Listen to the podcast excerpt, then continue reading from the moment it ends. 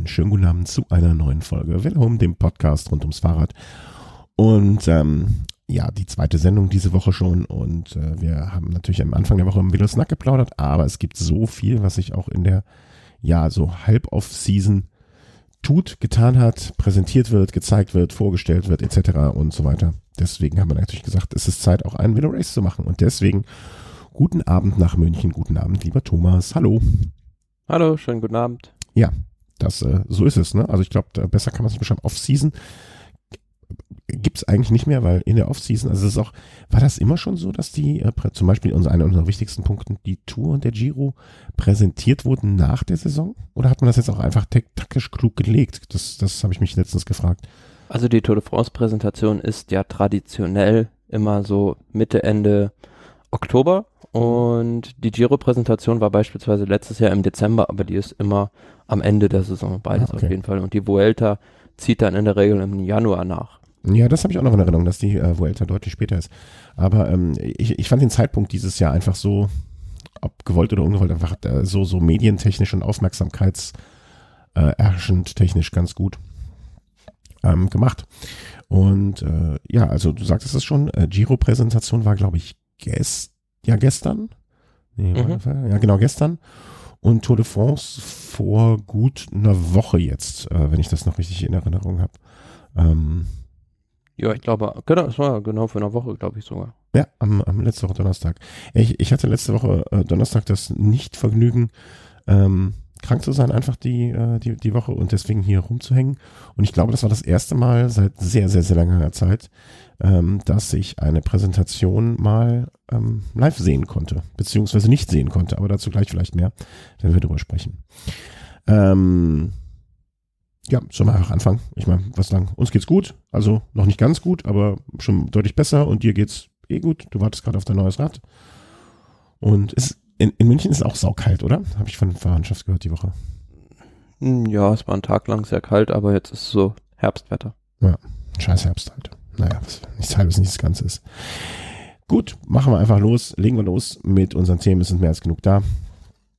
Tour de France Präsentation der Strecke 2019. Los geht es mit dem, äh, mit dem drüber nachdenken, wer wann wie wo attackiert. Ab, ab heute kann, äh, ab heute kann spekuliert werden. Jetzt geht's los. Mhm. Ja, vielleicht ähm, einmal so ein bisschen chronologisch durchgehen, das ja. Ganze. Also ähm, Start ist ja im nächsten Jahr in Brüssel zu Ehren von Eddie Merckx. Das Ganze hat auch so ein bisschen den Hintergrund, dass im nächsten Jahr ähm, das Jubiläum des gelben Trikots sozusagen das Thema der Tour ist. Also 100 Jahre, 100 Jahre 100, gelbes Trikot. 100 Jahre gelbes Trikot, genau. Und Eddie Merckx war ja jemand, der das gelbe Trikot sehr oft getragen hat. Deshalb passt das auch ganz gut mit dem Start in Brüssel, in seiner Heimat. Ja, in Belgien. Ein oder andere Mal hatte er die, das Trikot um, um, um, um den Leib geschnürt. Ja, ich glaube 525 Profisiege waren es insgesamt. Also, das also, wird, glaube ich, niemand mal mehr erreichen. Das wollte ich gerade wortwörtlich so sagen. Das äh, wird ein Rekord für die Ewigkeit bleiben. Ja, in Brüssel geht's los. Ähm, nicht etwa mit einem Prolog, sondern mit einer Etappe. Und dann bleiben wir auch noch ein bisschen da. Es Darf ich kurz einhaken? Wie findest du mhm. das, dass es äh, kein Prolog, kein kurzes Zeitfahren oder so etwas gibt? Ich, um meine Meinung direkt vorab zu sagen, ich finde es schade. Ich finde es immer eine sehr schöne ähm, Gelegenheit für die Zuschauer, mal alle Fahrer zumindest einmal kurz zu Gesicht zu bekommen. Und, und ich, ich finde, es ist immer so ein bisschen so der zweite Teil der, der, der Präsentation. Ne? Also es gibt diese Mannschaftspräsentation ähm, was als Event ja auch zusehends aufgewertet wird. Aber ich finde diesen Prolog oder ein kurzes Zeitfahren oder sowas trotzdem als Ergänzung vielleicht immer ganz schön. Deswegen war ich ein bisschen, hm, ich bin ja nicht so ein Riesenfan von, muss ich, muss ich gestehen. Generell bin ich eigentlich auch ein Fan davon, Rundfahrten, dreiwöchige Rundfahrt mit einem Prolog oder zumindest einem kurzen Zeitfahren zu eröffnen. Ähm, zum einen vor dem Hintergrund, was du gerade geschildert hast, dass man da als Zuschauer dann doch mehr vom Rennen hat. Und Punkt B ist einfach, ähm, dass es dem Rennen auch viel Hektik nimmt. Mhm. Also wenn wir uns dran erinnern, dieses Jahr Tour de France, erste Etappe, wurde auch mit einer offenen äh, Etappe gestartet und das war ja im Finale drin ein reines Schlachtfeld, ja. was da an Stürzen abging und wenn es da halt schon so ein bisschen geregelte Zeitabstände zumindest gibt, dann kennt schon jeder einigermaßen seine Rolle innerhalb dieser Tour de France und dann ist es auch nicht mehr ganz so hektisch. Komme später noch dazu. Und, und, ähm, und der, der, der Helfer, der kleine Helfer, so der neunte Mann, der, der neunte Mann im Team, ne? Der kann auch mal, wird auch mal von Oma gesehen. Der sieht, ist auch mal im Bild. So, so irgendwie. Das finde ich auch ganz schön eigentlich. Ne? Also deswegen äh, an dieser Stelle auf jeden Fall ein Bu von uns beiden zu der Strecke. ja, also man hätte das ein bisschen so anders gestalten können, finde ich vielleicht auch. Also am Tag zwei kommt dann ja dann Mannschaftszeitfahren. Mhm. Da hätte man es dann vielleicht auch so machen können, dieses Mannschaftszeitfahren rausstreichen und dafür am ersten Tag dann ein, vielleicht auch ein bisschen längeres Zeitfahren und dafür dann eine offene Etappe auf der Zeit. Am zweiten Tag. Ja, ja, zum Beispiel. Oder auch, also Mannschaftszeitfahren hätte ich jetzt auch nicht so schlimm gefunden, anstatt eines Prologs, ne? Einfach diese zwei Tage irgendwie tauschen. Wäre auch eine Option gewesen, wenn man unbedingt die schöne, schöne, aber bei Rundfahrten ja immer umstrittene Disziplin Mannschaftszeitfahren drin haben wollen würde. Ja, da können wir dann darüber streiten wieder. Werden wir ähm, passt ein Mannschaftszeitfahren in eine Grand Tour oder nicht? Das ist äh, ähm, das, das wird, glaube ich, eine Diskussion sein, die immer jedes Jahr bei jedem Mannschaftszeitfahren geführt wird.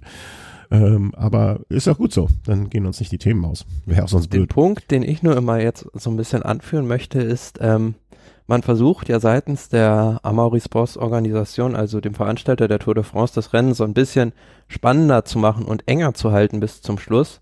Aber so ein Mannschaftszeitfahren ist da ja immer ein absoluter Killer. Also man bemüht sich da auf jeder Etappe, die möglichst so zu bauen, dass es dann auch noch eng ist hinterher, aber dann baut man da ein Mannschaftszeitfahren rein, wo es dann doch vor allem die heimischen Fahrer immer sehr arg beutelt. Das ist Tradition. Punkt. Ganz einfach Tradition. Es ist eine sehr traditionelle und ästhetisch schön anzusehende, schöne Bilder generierende Disziplin einer solchen Rundfahrt. Und darum geht's ja auch. Kreiere Bilder, die die Zuschauer gerne sehen möchten. Und man ja, aber auf der anderen Seite hatten wir ja auch schon viele Jahre ohne Mannschaftszeit fahren. Ja, da haben die es vergessen. dann haben die einfach hinterher so da gestanden, so drei Leute im Raum. Ähm, fuck, wir haben das Zeitfahren, Mannschaftszeitfahren vergessen. Na gut, wurscht, fällt keinem auf. Äh, ja, aber ich, ich, ich finde immer noch, dass ähm, gehört, dass es die ganze Sache nicht fairer macht. Ähm, klar, brauchen wir gar nicht drüber reden. Aber nichtsdestotrotz, nichts, nicht alles im Leben ist fair und ähm, ich finde, Mannschaftszeitfahren gehört dazu. Das ist dann Etappe zwei und Etappe drei, vier, also Etappe drei ist was Hügeliges, Etappe vier, flache Etappe dann, Etappe fünf auch wieder so ein bisschen hügelig. Ähm, ja, Etappe fünf sind wir dann schon quasi in den Vogesen. Genau. Ähm, es geht nach Colmar und generell muss man ja sagen, diese Tour de France ist für die deutschen Radsportfans sehr zuschauerfreundlich. Also der Westen Frankreichs wird weitestgehend gemieden.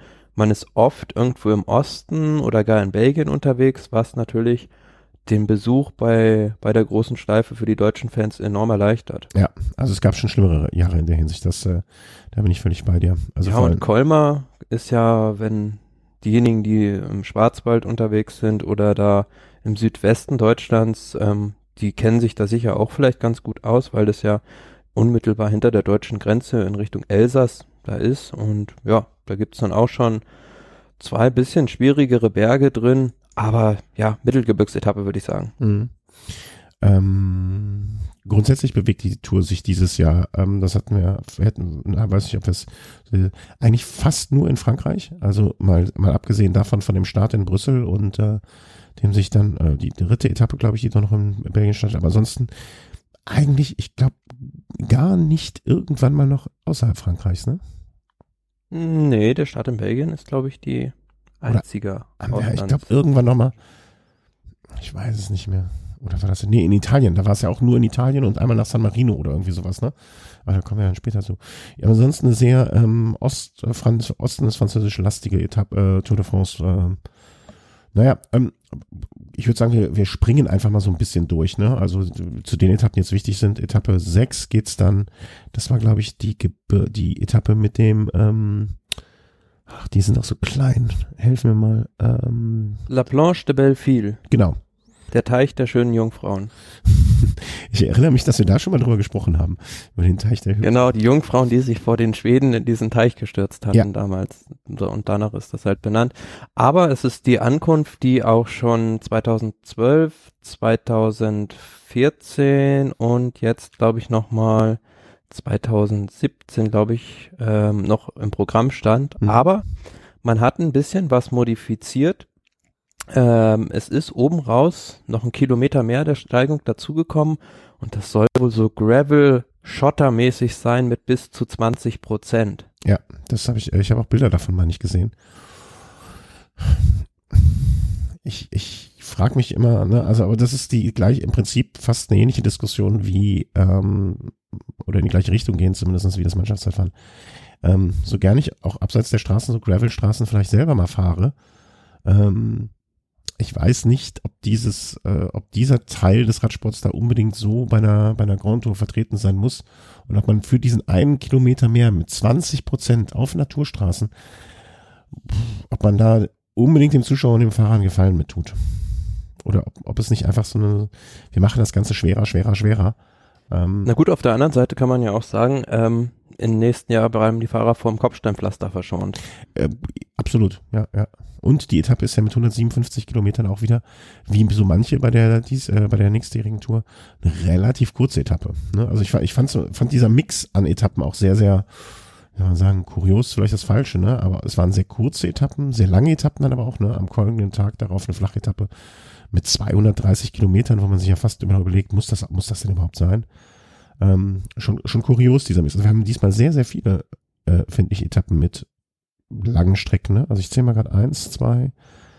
Naja, drei, aber in den Bergen drin sind es ja eher kürzere Etappen. Ja, aber sieben Etappen mit, mit über 200 Kilometern und dann nochmal so 190, was jetzt auch eins, zwei, äh, eins, zwei, ja. Ja, aber irgendwo musst du ja die Distanz machen, die Strecke. Also du kannst ja nicht alles transferieren. Ja, ja, total. Ähm, aber ich finde, äh, also dann nochmal zwei mit 190, also neun Etappen von den insgesamt 21, äh, also äh, bisschen weniger als die Hälfte mit über 200 Kilometer, ist halt auch mal ein Brett, ne? Aber hast schon recht. Und insgesamt muss man auch auf die Gesamtstrecke kommen. Weil es sind ja auch welche mit 100, 117 Kilometer, aber da werden wir am Ende nachher nochmal drüber sprechen. Naja, also 230 Kilometer nach dem Naturstein, wieder eine Flachetappe. Dann sind wir jetzt schon bei Etappe, bei der Etappe nach Saint-Etienne. Wie ich finde, eine relativ interessante Etappe mit 200 Kilometern sehr lang und auch hügelig, ne? Also ich. Ja, das ist so eine Etappe durchs Massiv Central, also durchs Zentralmassiv. Ja, es ist so ähm, gemacht für einen Fahrertyp Thomas de Gent. Ja. Also auf jeden Fall ähm, tippe ich jetzt schon mal auf eine Ausreißer, Ausreißergeschichte an dem Tag, glaube ich.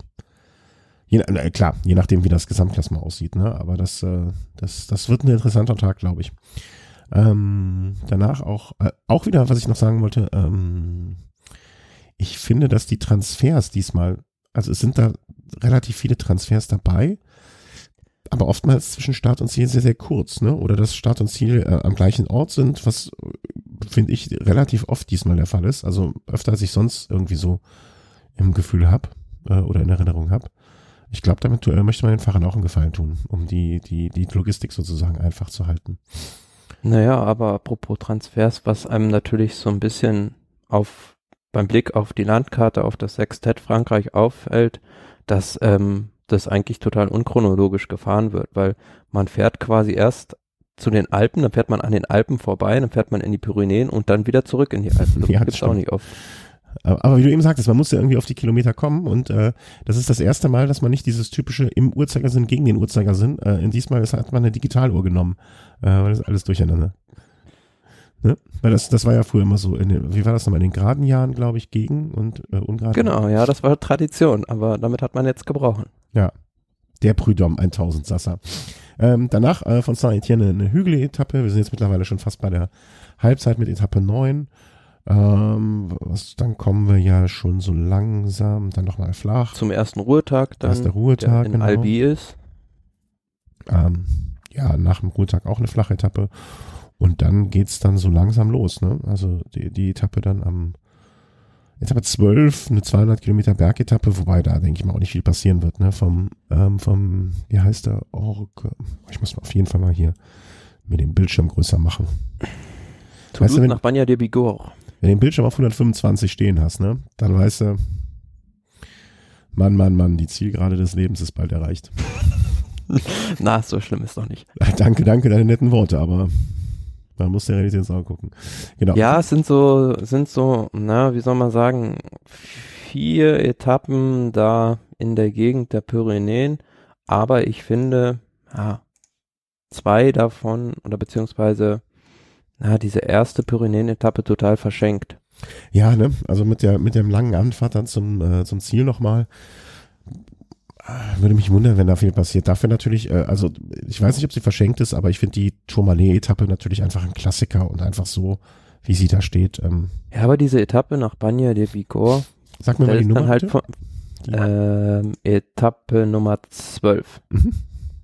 Der, da ist dann halt vom letzten Berg, vom Roquette dos Toscan, ähm, sind es dann halt noch, ja, 30 Kilometer bis ins Ziel. Und die Abfahrt ist jetzt auch nicht gerade super steil. Also es ist jetzt nicht attraktiv, um da das Rennen offensiv zu gestalten. Und es ist halt, ja, so ziemlich in, im, in jedem Jahr hat man diese Pyrenäen-Gedächtnisetappe. Mhm.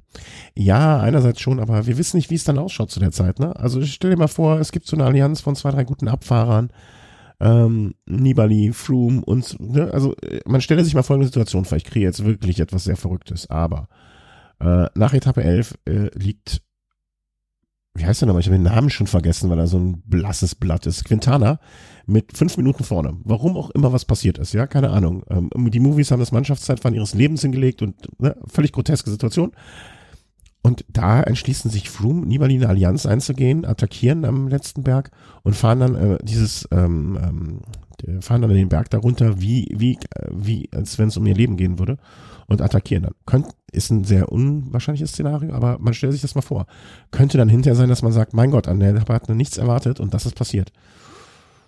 Ich, ich, ich warte, ich, ich möchte, ich möchte die Etappen am Ende, also auf den ersten Blick, jetzt so wie du sagst, bin ich dabei, unterschreibe ich, setze meinen Stempel drunter und ähm, schicke das Duplikat ins äh, Archiv. Aber wer weiß. Ich bleib dabei, an dem Tag kommt ein Ausreißer durch à la Steve Cummings und dann, ähm, ja, sonst passiert nichts. Also du kannst da nichts ausrichten im Klassement. Das ich glaube ja auch nicht. Aber ne, wer, lass, lass uns mal abwarten. Es gibt, äh, oft genug gab es schon Überraschungen. Und ähm, dafür glaube ich dann halt, dass diese 117 Kilometer Etappe zum Tourmalet, da kann es halt, da, da kann es halt äh, ein Ausscheidungsfahren geben. Ne? Weil, äh, muss gucken, am Tag davor ist das Einzelzeitfahren nur ein kurzes. Ja, zumal du halt nach dem Tag Banya de Bigorre danach dann das Einzelzeitfahren auch noch hast. Da Mhm. wird sich dann jeder dreimal genau überlegen, ob er da äh, Kräfte verschleudert, weil am nächsten Tag steht ein Einzelzeitfahren, ein welliges Einzelzeitfahren über 27 Kilometer von Po nach Po auf dem Programm und gefühlt sind wir in den letzten zehn Jahren 13 Mal in Po gewesen mit der Ja. Tour de France. Das stimmt. Also wenn es ein, wenn's ein Name, wenn ein Name auch vertreten ist, aber na, vielleicht gefällt es denen da. Also vielleicht gute Infrastruktur. Und danach die schon erwähnte Tour mit Malé-Etappe. Ähm, bin ich sehr gespannt. Kann sehr langweilig werden. Kann aber auch sehr werden. Ne? Also im Prinzip geht's ja die letzten, ja gut 30, für 37 Kilometer bergauf. Äh, immer zusehend äh, steiler. Und Ja, aber beim Einzelzeitfahren wollte ich noch kurz anmerken. ja, ja, schieß los. Wie gesagt, das ist ein recht profiliertes Einzelzeitfahren. Äh, Gerade so die ersten 18 der 27 Kilometer geht's im Prinzip nur rauf und runter. Also für einen richtig guten Roller wird's da schwierig werden, richtig viel Zeit auf äh, die Bergfahrer gut zu machen. Ja. Generell gibt's ja in diesem Jahr bei der Tour nur diese 27 Kilometer Einzelzeitfahren und dann gibt's halt noch Mannschaftszeitfahren. Also es ist eine sehr kletterlastige Tour. Und um zu, zu der nächsten Etappe zurückzukommen, sozusagen, ja, äh, wir haben den Soulor, wir haben den Tourmalet, Tourmalet auf 2115 Metern Höhe. Es gab da, glaube ich, bislang zwei Bergankünfte. Die, an die sich wahrscheinlich ähm, die jüngeren Zuschau Zuhörer erinnern, ist die aus dem Jahre 2010, als sich da Schleck und Contador im Nebel duelliert haben. Ja, darf man gespannt sein, ob das wieder ein ähnliches Ausscheidungsfahren sein wird. Gehe ich ganz schwer von aus. Also ne, immer vorausgesetzt, dass so drei, vier, fünf Fahrer da noch äh, vorne um den Sieg kämpfen werden. Kann ich mir. Aber ich glaube, ich glaube, in diesem Jahr, ähm, im nächsten Jahr fährt man dann den Tourmalet nicht von der richtig schwierigen Seite von La Mongie aus, sondern von der anderen Seite. Okay. Also äh, äh, zuschauerfreundlich an einem Samstag, Zuschauer, äh, familienfreundlich, nicht allzu lang die Etappe. Ähm, ich glaube, an dem Samstag, da werde ich mir mal einen mehr als großen Knoten ins Taschentuch machen, um mir das ganz anzuschauen. Zumindestens ab dem, ja, die letzten 40 Kilometer sind, denke ich mal, der Teil, der wichtig ist. Ich glaube nicht, dass an dem ersten Berg schon etwas passiert, außer dass man vielleicht hinten schon das Gruppetto bildet und um Gnade äh, winselt.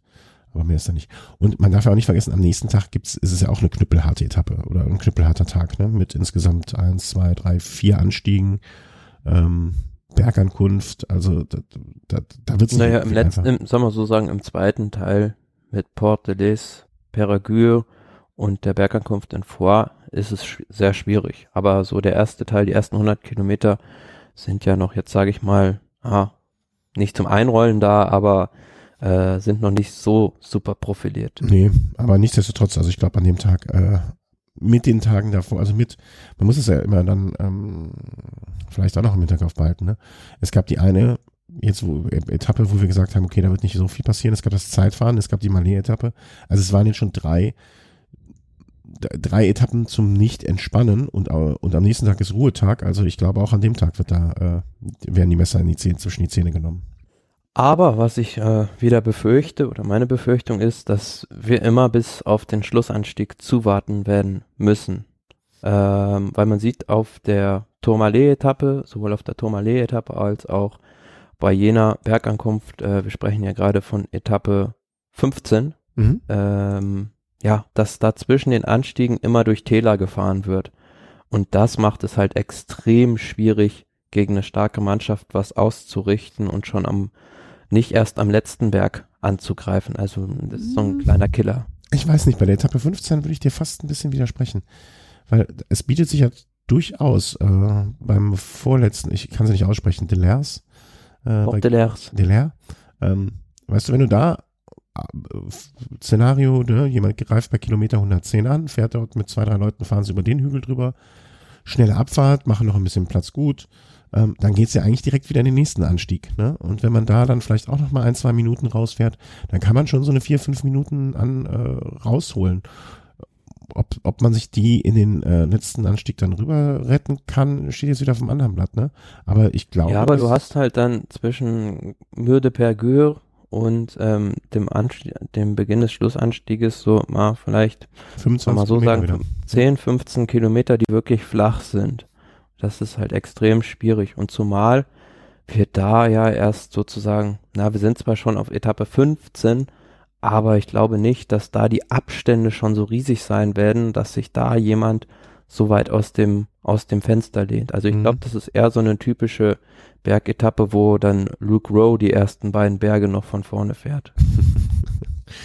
aber warten wir mal ab. Vielleicht regnet es auch an dem Tag wie Sau oder irgendwas ganz Unvorhersehbares passiert. Das würde ich mir sowieso mal wieder bei der Tour de France wünschen. Ach. Ich weiß, wie du es meinst, aber im Regen, die Armen. so zwei, drei. ja, aber es, es ist ein Element, was den Radsport irgendwo auch ausmacht. Ja, aber dann ist, dann ist Quintana ja noch schlechter drauf. Nee, nee. Ähm, 17, äh, 16 Niem nach Niem, wenn ich schon mal Namen aussprechen kann, dann nehme ich es auch. Nehme ich das auch mit, Flachetappe.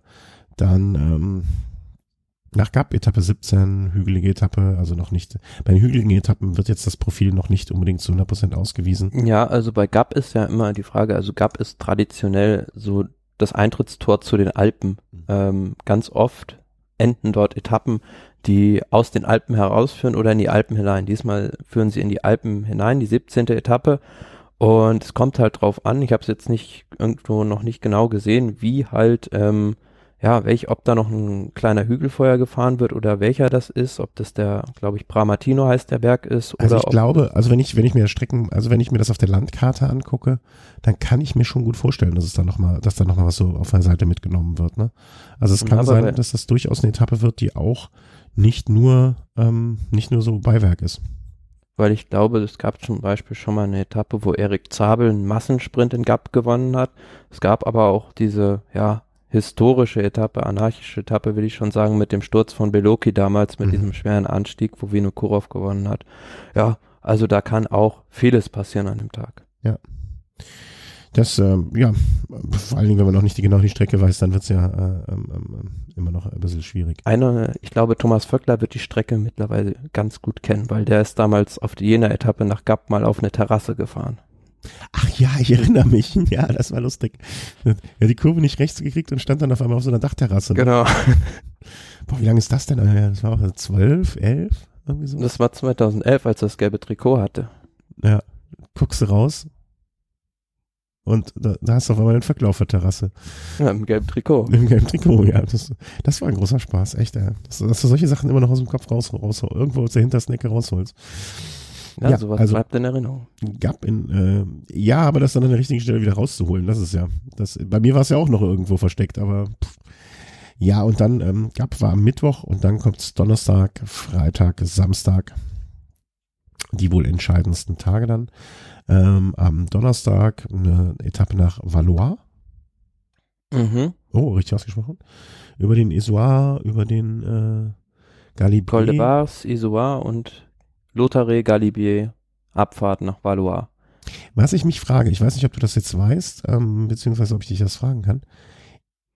Das ist vom Galibier, aber nicht, das ist die andere Seite, ne? Das ist nicht die Col de Telegraph Seite, weil Valois ist, glaube ich, dann, Leider die, die leichte Seite mit der Autobahn zum Lothare hoch und dann, ja, das letzte was, was, was, was, was, du hast mich verloren zwischendurch. Also das ist nicht die Seite, die über den Telegraph hochführt, sondern die andere Seite sozusagen, ne? Genau, mit der Autobahn zum Lothare und dann die letzten drei, vier Kilometer sind nur richtig äh, steil dann sozusagen. Ähm, weil, genau, und dann auf der anderen Seite fahren sie dann die, äh, im Prinzip schö- den schöneren Anstieg fahren sie runter und dann ist äh, Zielankunft in diesem Dorf zwischen, äh, quasi kurz hinterm Gipfel des Telegraphen, wenn ich das richtig sehe. Genau, ich glaube, Valois ist ja sozusagen der Endpunkt oder der Ausgangs, der Endpunkt des Telegraph oder der Ausgangspunkt zum Galibier. Weil da bin ich, ich bin das ja mal gefahren über äh, Telegraph Galibier sozusagen von der nicht gefahrenen Seite jetzt. Und ähm, äh, deswegen, als ich das so gesehen habe, dachte ich, Moment, äh, hier kurz gegrübelt. Das ist in der Tat sehr, sehr, sehr schade, weil die andere Seite ist wirklich deutlich schöner. Ja, aber ich denke doch mit der, wie soll man sagen, der Schwierigkeit davor, dem Col de Vars und Isoar, was auch zwei, ja, Kolosse sind im Prinzip, wird's da schon, ja, ein ordentliches Gemetzel geben, spätestens ober, Das auf jeden Fall. Das auf jeden Fall. Ich oberhalb des Lothare. Also wir haben ja gesehen, selbst 2011 war das, ähm, wo es mal, glaube ich, war sogar die höchste Bergankunft der Tour auf dem Galibier gab.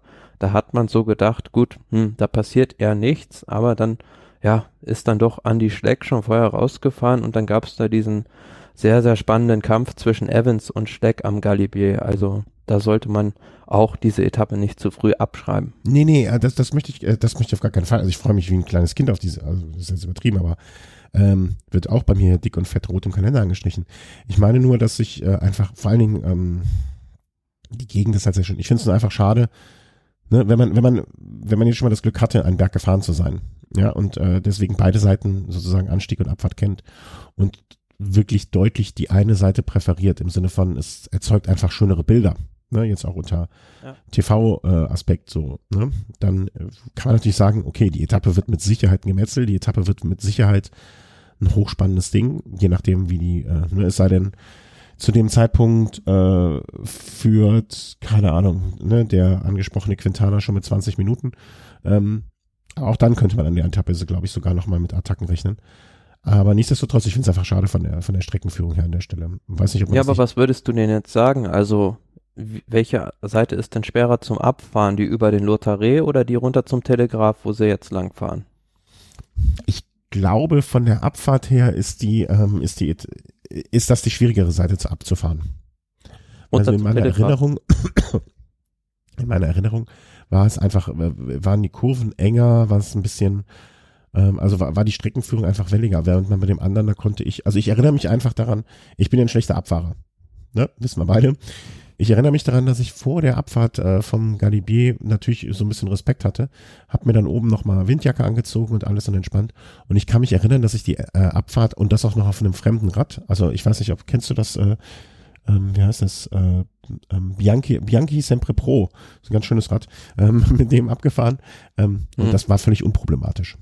Ja, auf einem fremden Mhm. Rad so eine Abfahrt runterfahren, ähm, zu zweit auch noch, das heißt, du hast immer einen etwas besseren vor dir, wo du vielleicht dranbleiben möchtest, fand ich völlig unproblematisch, die Seite. Und wir sind dann, ich weiß nicht mehr, du weißt den Namen noch, es gibt ja, wenn du von Galibier dann runterfährst, so einen Zwischenort. Und Mhm. ab dann geht's dann nochmal weiter runter in dieses Tal, wo man dann später auch zum, nach Alpe d'Huez hochfährt. Burdo so. Genau. Und auch diese, diese Abfahrt da fand ich dann total entspannt. Also ich glaube, wenn man es unter ähm, Rennaspekt im Sinne von Renn, Rennspannung sieht, ist die Entscheidung die richtige. Ja, aber mit Sicherheit werden sich da auch einige Fahrer dann vielleicht überlegen, die sehr gute Abfahrer sind, dass man da vielleicht was probiert, weil es geht ja, scheint ja auch recht steil runterzugehen. Ja. Also ich rechne eigentlich so damit, dass dann Ausscheidungsfahren an den ersten beiden Pässen stattfindet und dann ja wirklich nur eine kleine Favoritengruppe oben noch ankommt. Also ich rechne nicht damit, dass dann vorher schon was passiert, aber mit Sicherheit eine sehr, sehr spannende Etappe. Auf jeden Fall. Also und die Gegend, bei Schirmwetter die Gegend da langfahren, das wird einfach tolle Bilder geben. Nächster Tag ist so ein bisschen, weiß ich noch nicht so ganz, was ich davon halten soll. Äh, das ist dann der Freitag. Ähm, eine kurze Etappe, aber irgendwie, ich weiß es auch nicht. Also 85 Kilometer bergauf im Prinzip, ne? mal mehr, mal weniger steil. Ähm, dann eine, auf dem Papier zumindest relativ leichte Abfahrt, also nicht besonders steil. Und dann nochmal ein kurzer Anstieg von 8 Kilometer. Also irgendwie, weiß nicht, das, als ich es das erste Mal gesehen habe, dachte ich, das klingt ein bisschen wie nach einem verschenkten Tag. Ja, aber man muss ja auch sehen, äh, man fährt auf den Col d'Iseron bei Kilometer 85 und der Col d'Iseron ist, glaube ich, ja, glaube ich, der höchste befahrbare Pass sozusagen in den französischen Alpen. Also man kann am Col de la Bonnette oben, glaube ich, noch so eine Schleife fahren, aber das zählt, glaube ich, nicht als, als Straße. Und in 2770 Metern Höhe, da ergibt sich ein natürlicher Selektionsfaktor und dann der Anstieg nach Tignes, der war auch schon Teil der Tour de France. Ich glaube, zuletzt 2007, als Rasmussen da gewonnen hat. Also sonderlich, wie soll ich sagen, äh, schwierig ist er jetzt nicht auf den ersten Blick. Hat so im Mittel, glaube ich, sechs Prozent, zehn Kilometer oder so. Aber ja, es macht einfach, einfach dann das Ende der dritten Woche fast schon und einfach auch diese Höhe. Also ja. könnte, könnte sowas sein für die Kolumbianer, die sowieso gefühlt in 6000 Metern Höhe alle aufgewachsen sind. Ach, bleib mir weg mit den Kolumbianern. Da glaube ich ja nichts mehr. Ich sag nur WM. Waren sie überhaupt am Start? Ähm, alles, was du sagst, ist natürlich vollkommen richtig. Ähm, aber ich, ich finde, also ich bin gespannt, ob diese, ob man über diese Etappe, ob man hinterher von dieser Etappe sagen wird, oh, das war aber ein tolles Ding.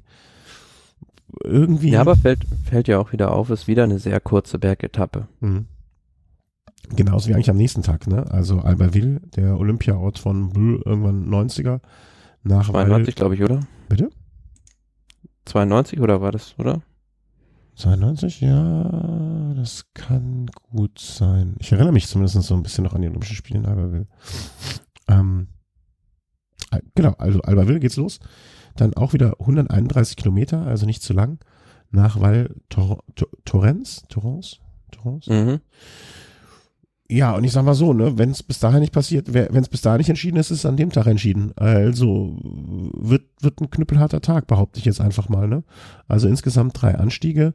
Den in der Mitte würde ich jetzt nach Notre Dame so und so, würde ich jetzt mal ein bisschen vernachlässigen, weil ich glaube, dass äh, der jetzt der weniger wichtig ist, aber es geht einfach am Anfang ähm, gut 40 Kilometer bergauf und der letzte Anstieg sind es dann auch nochmal über 30 Kilometer. Also das äh, zwar nicht sonderlich steil, aber ich glaube, äh, über die Strecke hin wird das dann, wird, wird da die Schwierigkeit gemacht.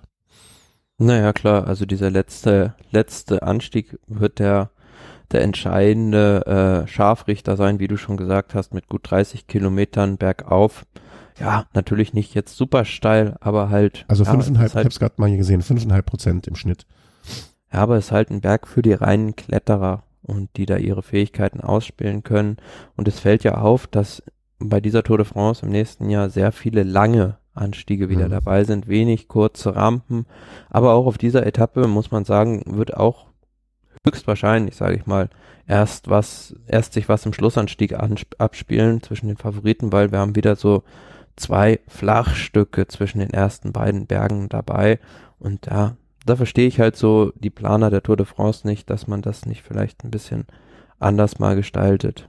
Aber stell dir mal vor, immer noch mein Szenario mit Quintana vorne. An dem Tag ist immer noch Quintana vorne.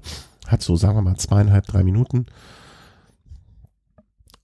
Besteht nicht die Möglichkeit, dass äh, dann einfach mal der Skytrain ähm, in Anlehnung an damals den UPS-Train, äh, Vollgas gibt, mit fünf Leuten über den Hügel drüber, äh, über den ersten Berg drüber fährt und äh, dann diese Täler nutzen, um äh, ähm, selber sozusagen der, das auszunutzen und ihre Stärke äh, in einer Art Mannschaftszeitfahren da auszuspielen.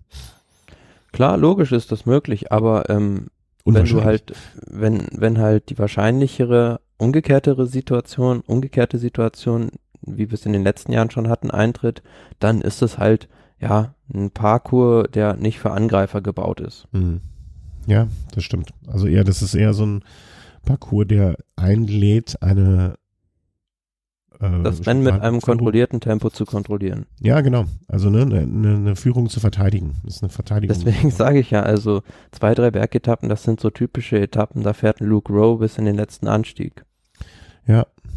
Aber wer weiß, was passiert. Wer weiß, was passiert. Also ich finde es insgesamt eine, ich finde ähm, sehr schön, dass Sie auch zugehört haben, äh, als wir gesagt haben, lasst vielleicht mal den Mont Ventoux raus, lasst mal d'Huez raus ähm, damit wir nicht diese Bilder sehen müssen äh, ähm, äh, und die Fahrer in Probleme kommen. Also ich, ich, ich kenne jetzt natürlich die kleineren äh, oder die die unbekannteren Anstiege nicht in dem Maße, ne, aber beim Galibier kann ich mir nicht so vorstellen, wird es deutlich schwieriger, da die Tausenden von Zuschauern da oben hinzubringen oder da, die, sich da zu postieren. Ähm, und bei den anderen äh, Bergen kann ich das jetzt nicht so sagen, aber ja, ich bin gespannt. Also äh, in der Hinsicht haben sie auf uns gehört und solche Anstiege rausgelassen. Und vielleicht ist es ja auch so ein kleiner Punkt, dass man den Galibier von der anderen Seite fährt und nicht die traditionelle Telegraph-Galibier-Seite fährt. Weil ich glaube, da wäre es für Zuschauer noch einzelner, äh, ähm, einfacher, sich da zu positionieren.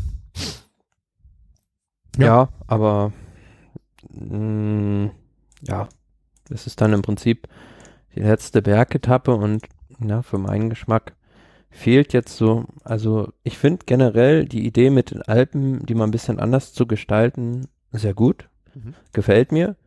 Aber es fehlt mir so eine ja, richtig, richtig lange Alpenetappe auch mal. Gut, die Etappe nach Valois kann man sagen, hat 207 Kilometer. Na, aber dann, ja, ist es halt nicht, nicht vergleichbar mit, mit der Vuelta oder mit dem Giro beispielsweise. Ja. Das stimmt, aber vielleicht, der das Mix macht's, finde ich halt so, also auch bei den Bergetappen.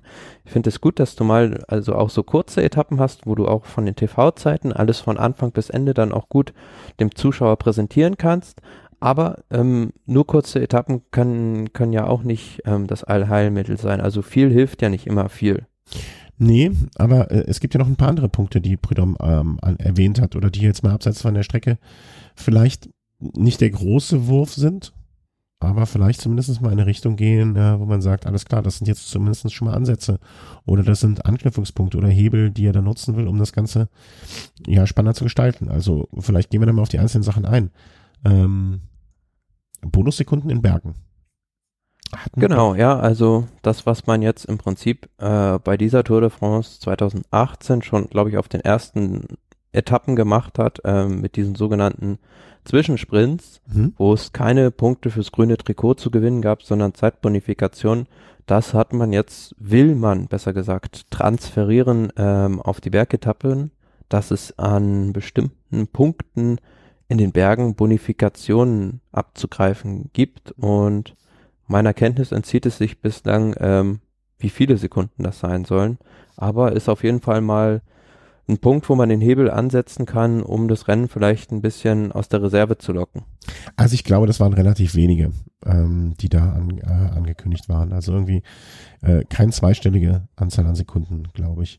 Ja, aber dann ist es ja auch schon wieder. Hm, ja, das ist, ich glaube, und ähm, ich habe auch im ersten Moment gedacht, ach komm, das, das ist doch, das ist doch nicht Fisch, nicht Fleisch.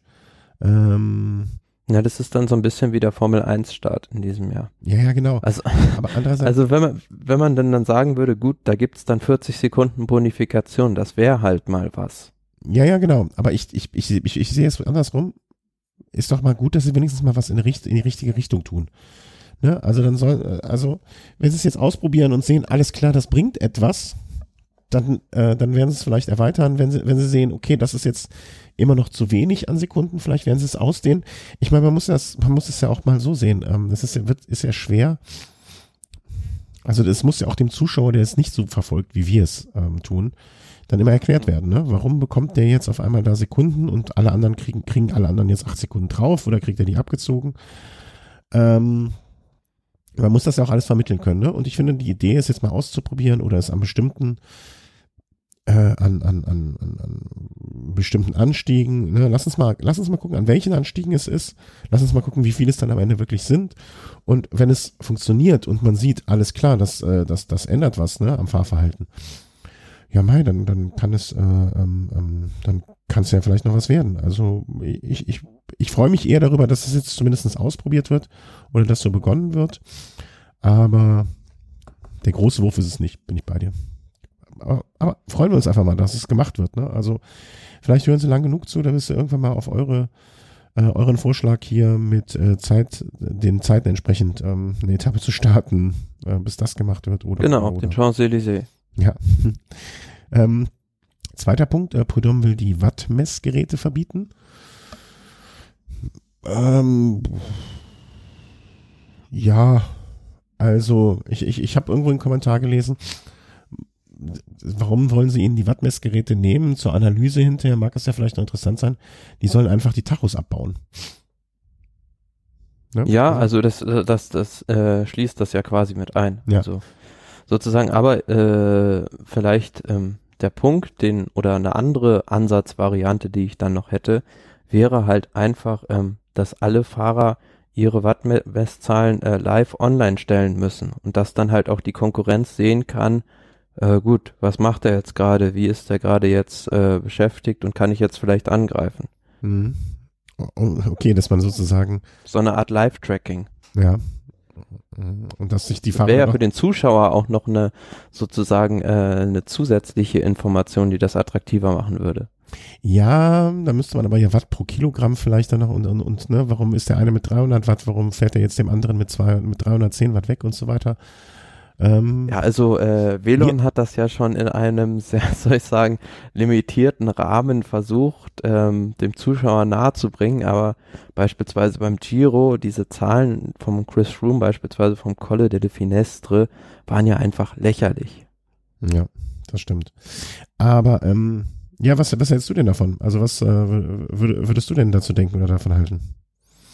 Generell finde ich die Idee, also so, ja, den also ich bin immer ein Fan davon, wie soll man sagen, ähm, den Renninstinkt oder den Renngeist zu fördern. Und für mich sind, ist halt sowas eher was, was das, was das Rennen hemmt. Und ja, also ähm, im Training finde ich es schön und gut, aber im Rennen drin sollte man sich dann doch eher auf den, auf den eigenen Erfahrungswert verlassen. Mhm. Von daher wäre es vielleicht mal ein Versuch wert, aber dann kommt, äh, also ich, ich, ich wette jetzt schon drauf, dass dann hinterher die Schreie kommen, äh, dass das auch kontrolliert Wie willst du das kontrollieren?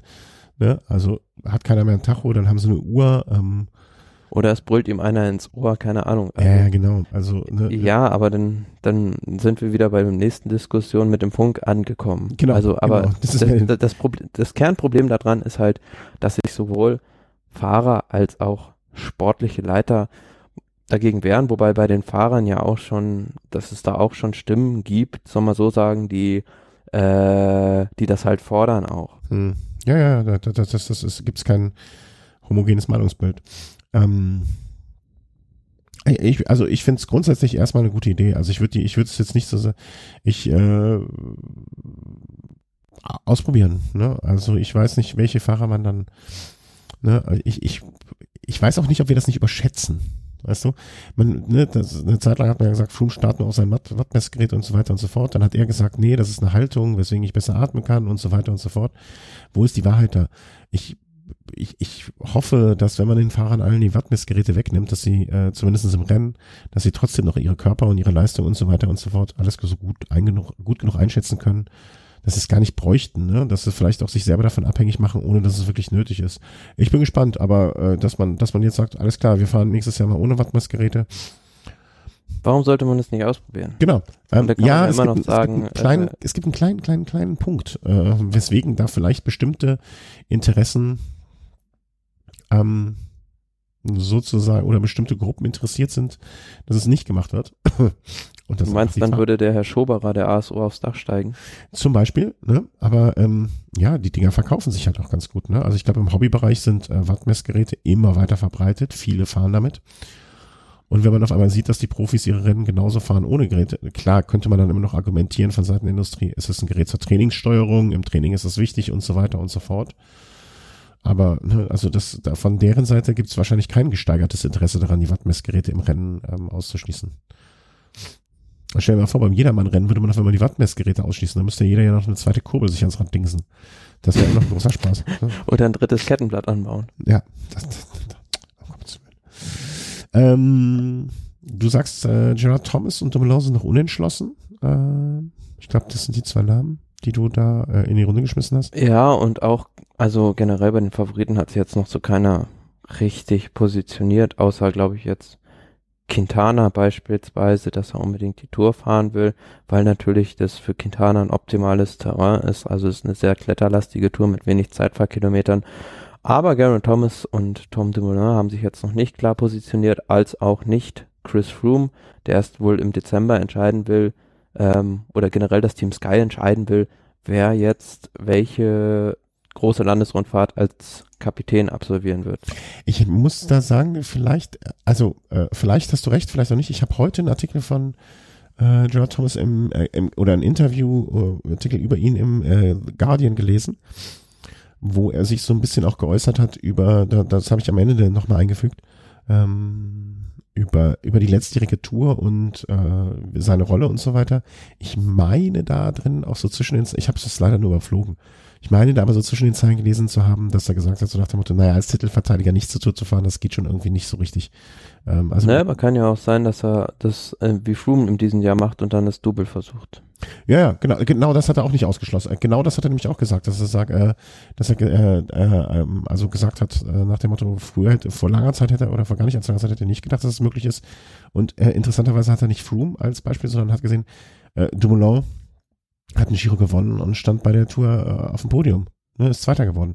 Warum soll das nicht auch möglich sein? Ne, also er fand, fand den Gedanken sehr, sehr interessant wohl. Naja, ähm, noch als Randbemerkung, Vitell verlängert mit der Tour. Ja, also ein Sponsor, der schon immer dabei, gefühlt schon immer dabei ist und jetzt, jetzt gefühlt für immer bleiben wird.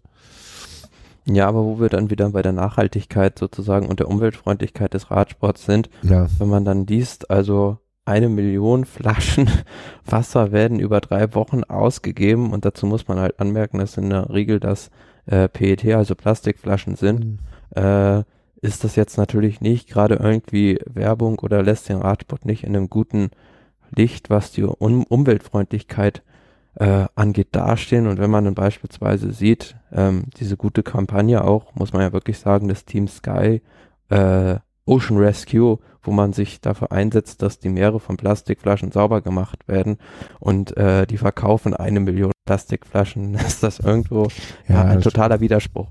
Und äh, ähm, ähm, Vitell als Tochterkonzern von Nestle insgesamt ist natürlich grundsätzlich auch ein bisschen, äh, ich will nicht, ich will nicht sagen, ja doch, man kann schon sagen, Nestle als solches ist ja ziemlich umstritten, ähm, deswegen vielleicht auch grundsätzlich mm, ein Fragezeichen alles. Aber nichtsdestotrotz, ähm, um es positiv, um den positiven Aspekt des Ganzen zu sehen, ähm, zumindest ein Sponsor, der da dem Radsport immer noch die äh, Stange hält und äh, da, da, da dabei bleibt sozusagen. Ne? Also ich freue mich immer über jede ähm, Sponsorenverlängerung beim, ähm, dass, dass da nicht irgendwann mal die Lichter ausgehen. Eine Sache hast du jetzt noch dran geschrieben, Kopfhörer, da habe ich schon im Vorgespräch gesagt, keine Ahnung, was er meint, aber ich wollte zur äh, Präsentation auch noch was sagen. Vielleicht äh, deckt sich das ja. Was mit Übersetzer oder was hat, meinst du mit Kopfhörern während der Präsentation? Naja, also ich weiß nicht, ob du das auch gesehen hast. Also es gab ja sozusagen, äh, wie soll ich sagen, so einen Imagefilm ähm, von Brüssel. Ah, ja, ja, ja. Jetzt weiß ich, was du Und meinst. da äh, war so ein Radfahrer, der hat immer das gelbe Trikot gejagt, quer durch Brüssel. Und irgendwann hat er halt gesehen, dass es Eddie Merckx dann ist und dann saß der irgendwann mit dem im Café da oder so und dann war das eine recht schöne Geschichte, aber was mir halt aufgefallen ist, dass der die ganze Zeit mit Kopfhörern gefahren ist, was dann Genau. auch nicht so ein super Vorbild dann ist für die jungen Leute. Äh, ganz genau. Und ich habe mich auch gefragt, also ne, klar, also warum der jetzt Kopfhörer hatte, der sollte halt äh, nicht nur der Zuschauer sollte die Musik hören, sondern er sollte auch wahrscheinlich von diesem pulsierenden Rhythmus getrieben sein. Und ne, wie soll er es sonst hören, wenn er es nicht äh, im Kopf hat? Warum, weshalb, kann ich jetzt nachvollziehen. Aber das fiel mir auch auf. Das ähm, habe ich auch gedacht, muss das denn sein? Also was soll das denn? Ähm, ich hätte es auch weggelassen, selbst wenn ich dann vielleicht hätte sagen, erklären müssen, warum der das jetzt hört. Äh, was mir aufgefallen ist, ich weiß nicht, welche Version du geschaut hast. Ich weiß auch gar nicht mehr. Ich habe es, glaube ich, auf der ASO-Seite gesehen und dann dort mit deutschen, ähm, mit deutschen Kommentar. Das ist super oft abgestürzt und eingefroren und alles. War das bei dir auch so? Hm, ich habe es, glaube ich, sogar im Fernsehen gesehen. Oder beziehungsweise, nee, ich habe mir hinterher die, äh, die aufgezeichnete Version angeguckt. Ja, weil ich habe es live gesehen und das ist, also es war wirklich eine Qual wie oft das ähm, also eingefroren ist, beziehungsweise dann äh, irgendwie äh, rauschen und also ich dachte mir, mein Gott, das muss doch heutzutage möglich sein. Und ich bin dann mal, ähm, also es hat mir wirklich ein bisschen verleidet, muss ich sagen. Ich habe mir hinterher dann auch die Aufzeichnung angeguckt. Und vor allen Dingen der Anfang war noch alles in Ordnung. Also, ne, also der, ich finde, uninteressantere Teil. Also ich finde es ja erst richtig interessant, nach der, wenn ich, also wenn vorher Eddie Merckx gelobt wird und dann irgendwie drei ehemalige Toursieger auf der Bühne stehen und so weiter. Das ist ja so Popanz drumherum. Ne? Das ist ganz nett und schön, aber das, deswegen schaue ich mir das ja nicht an. Ich will die Strecke sehen.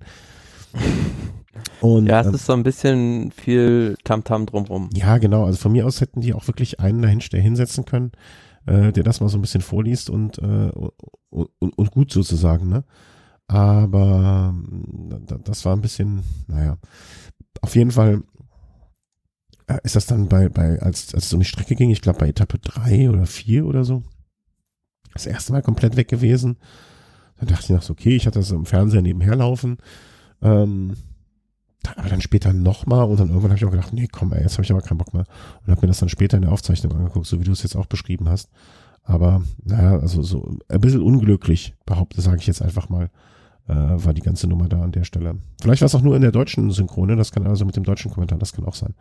Aber nur insgesamt würde ich sagen, kann ich zumindest gut mit dieser Streckenführung leben, kann gut mit der Tour leben und ähm, freue mich da jetzt erstmal drauf, was da so geboten wird.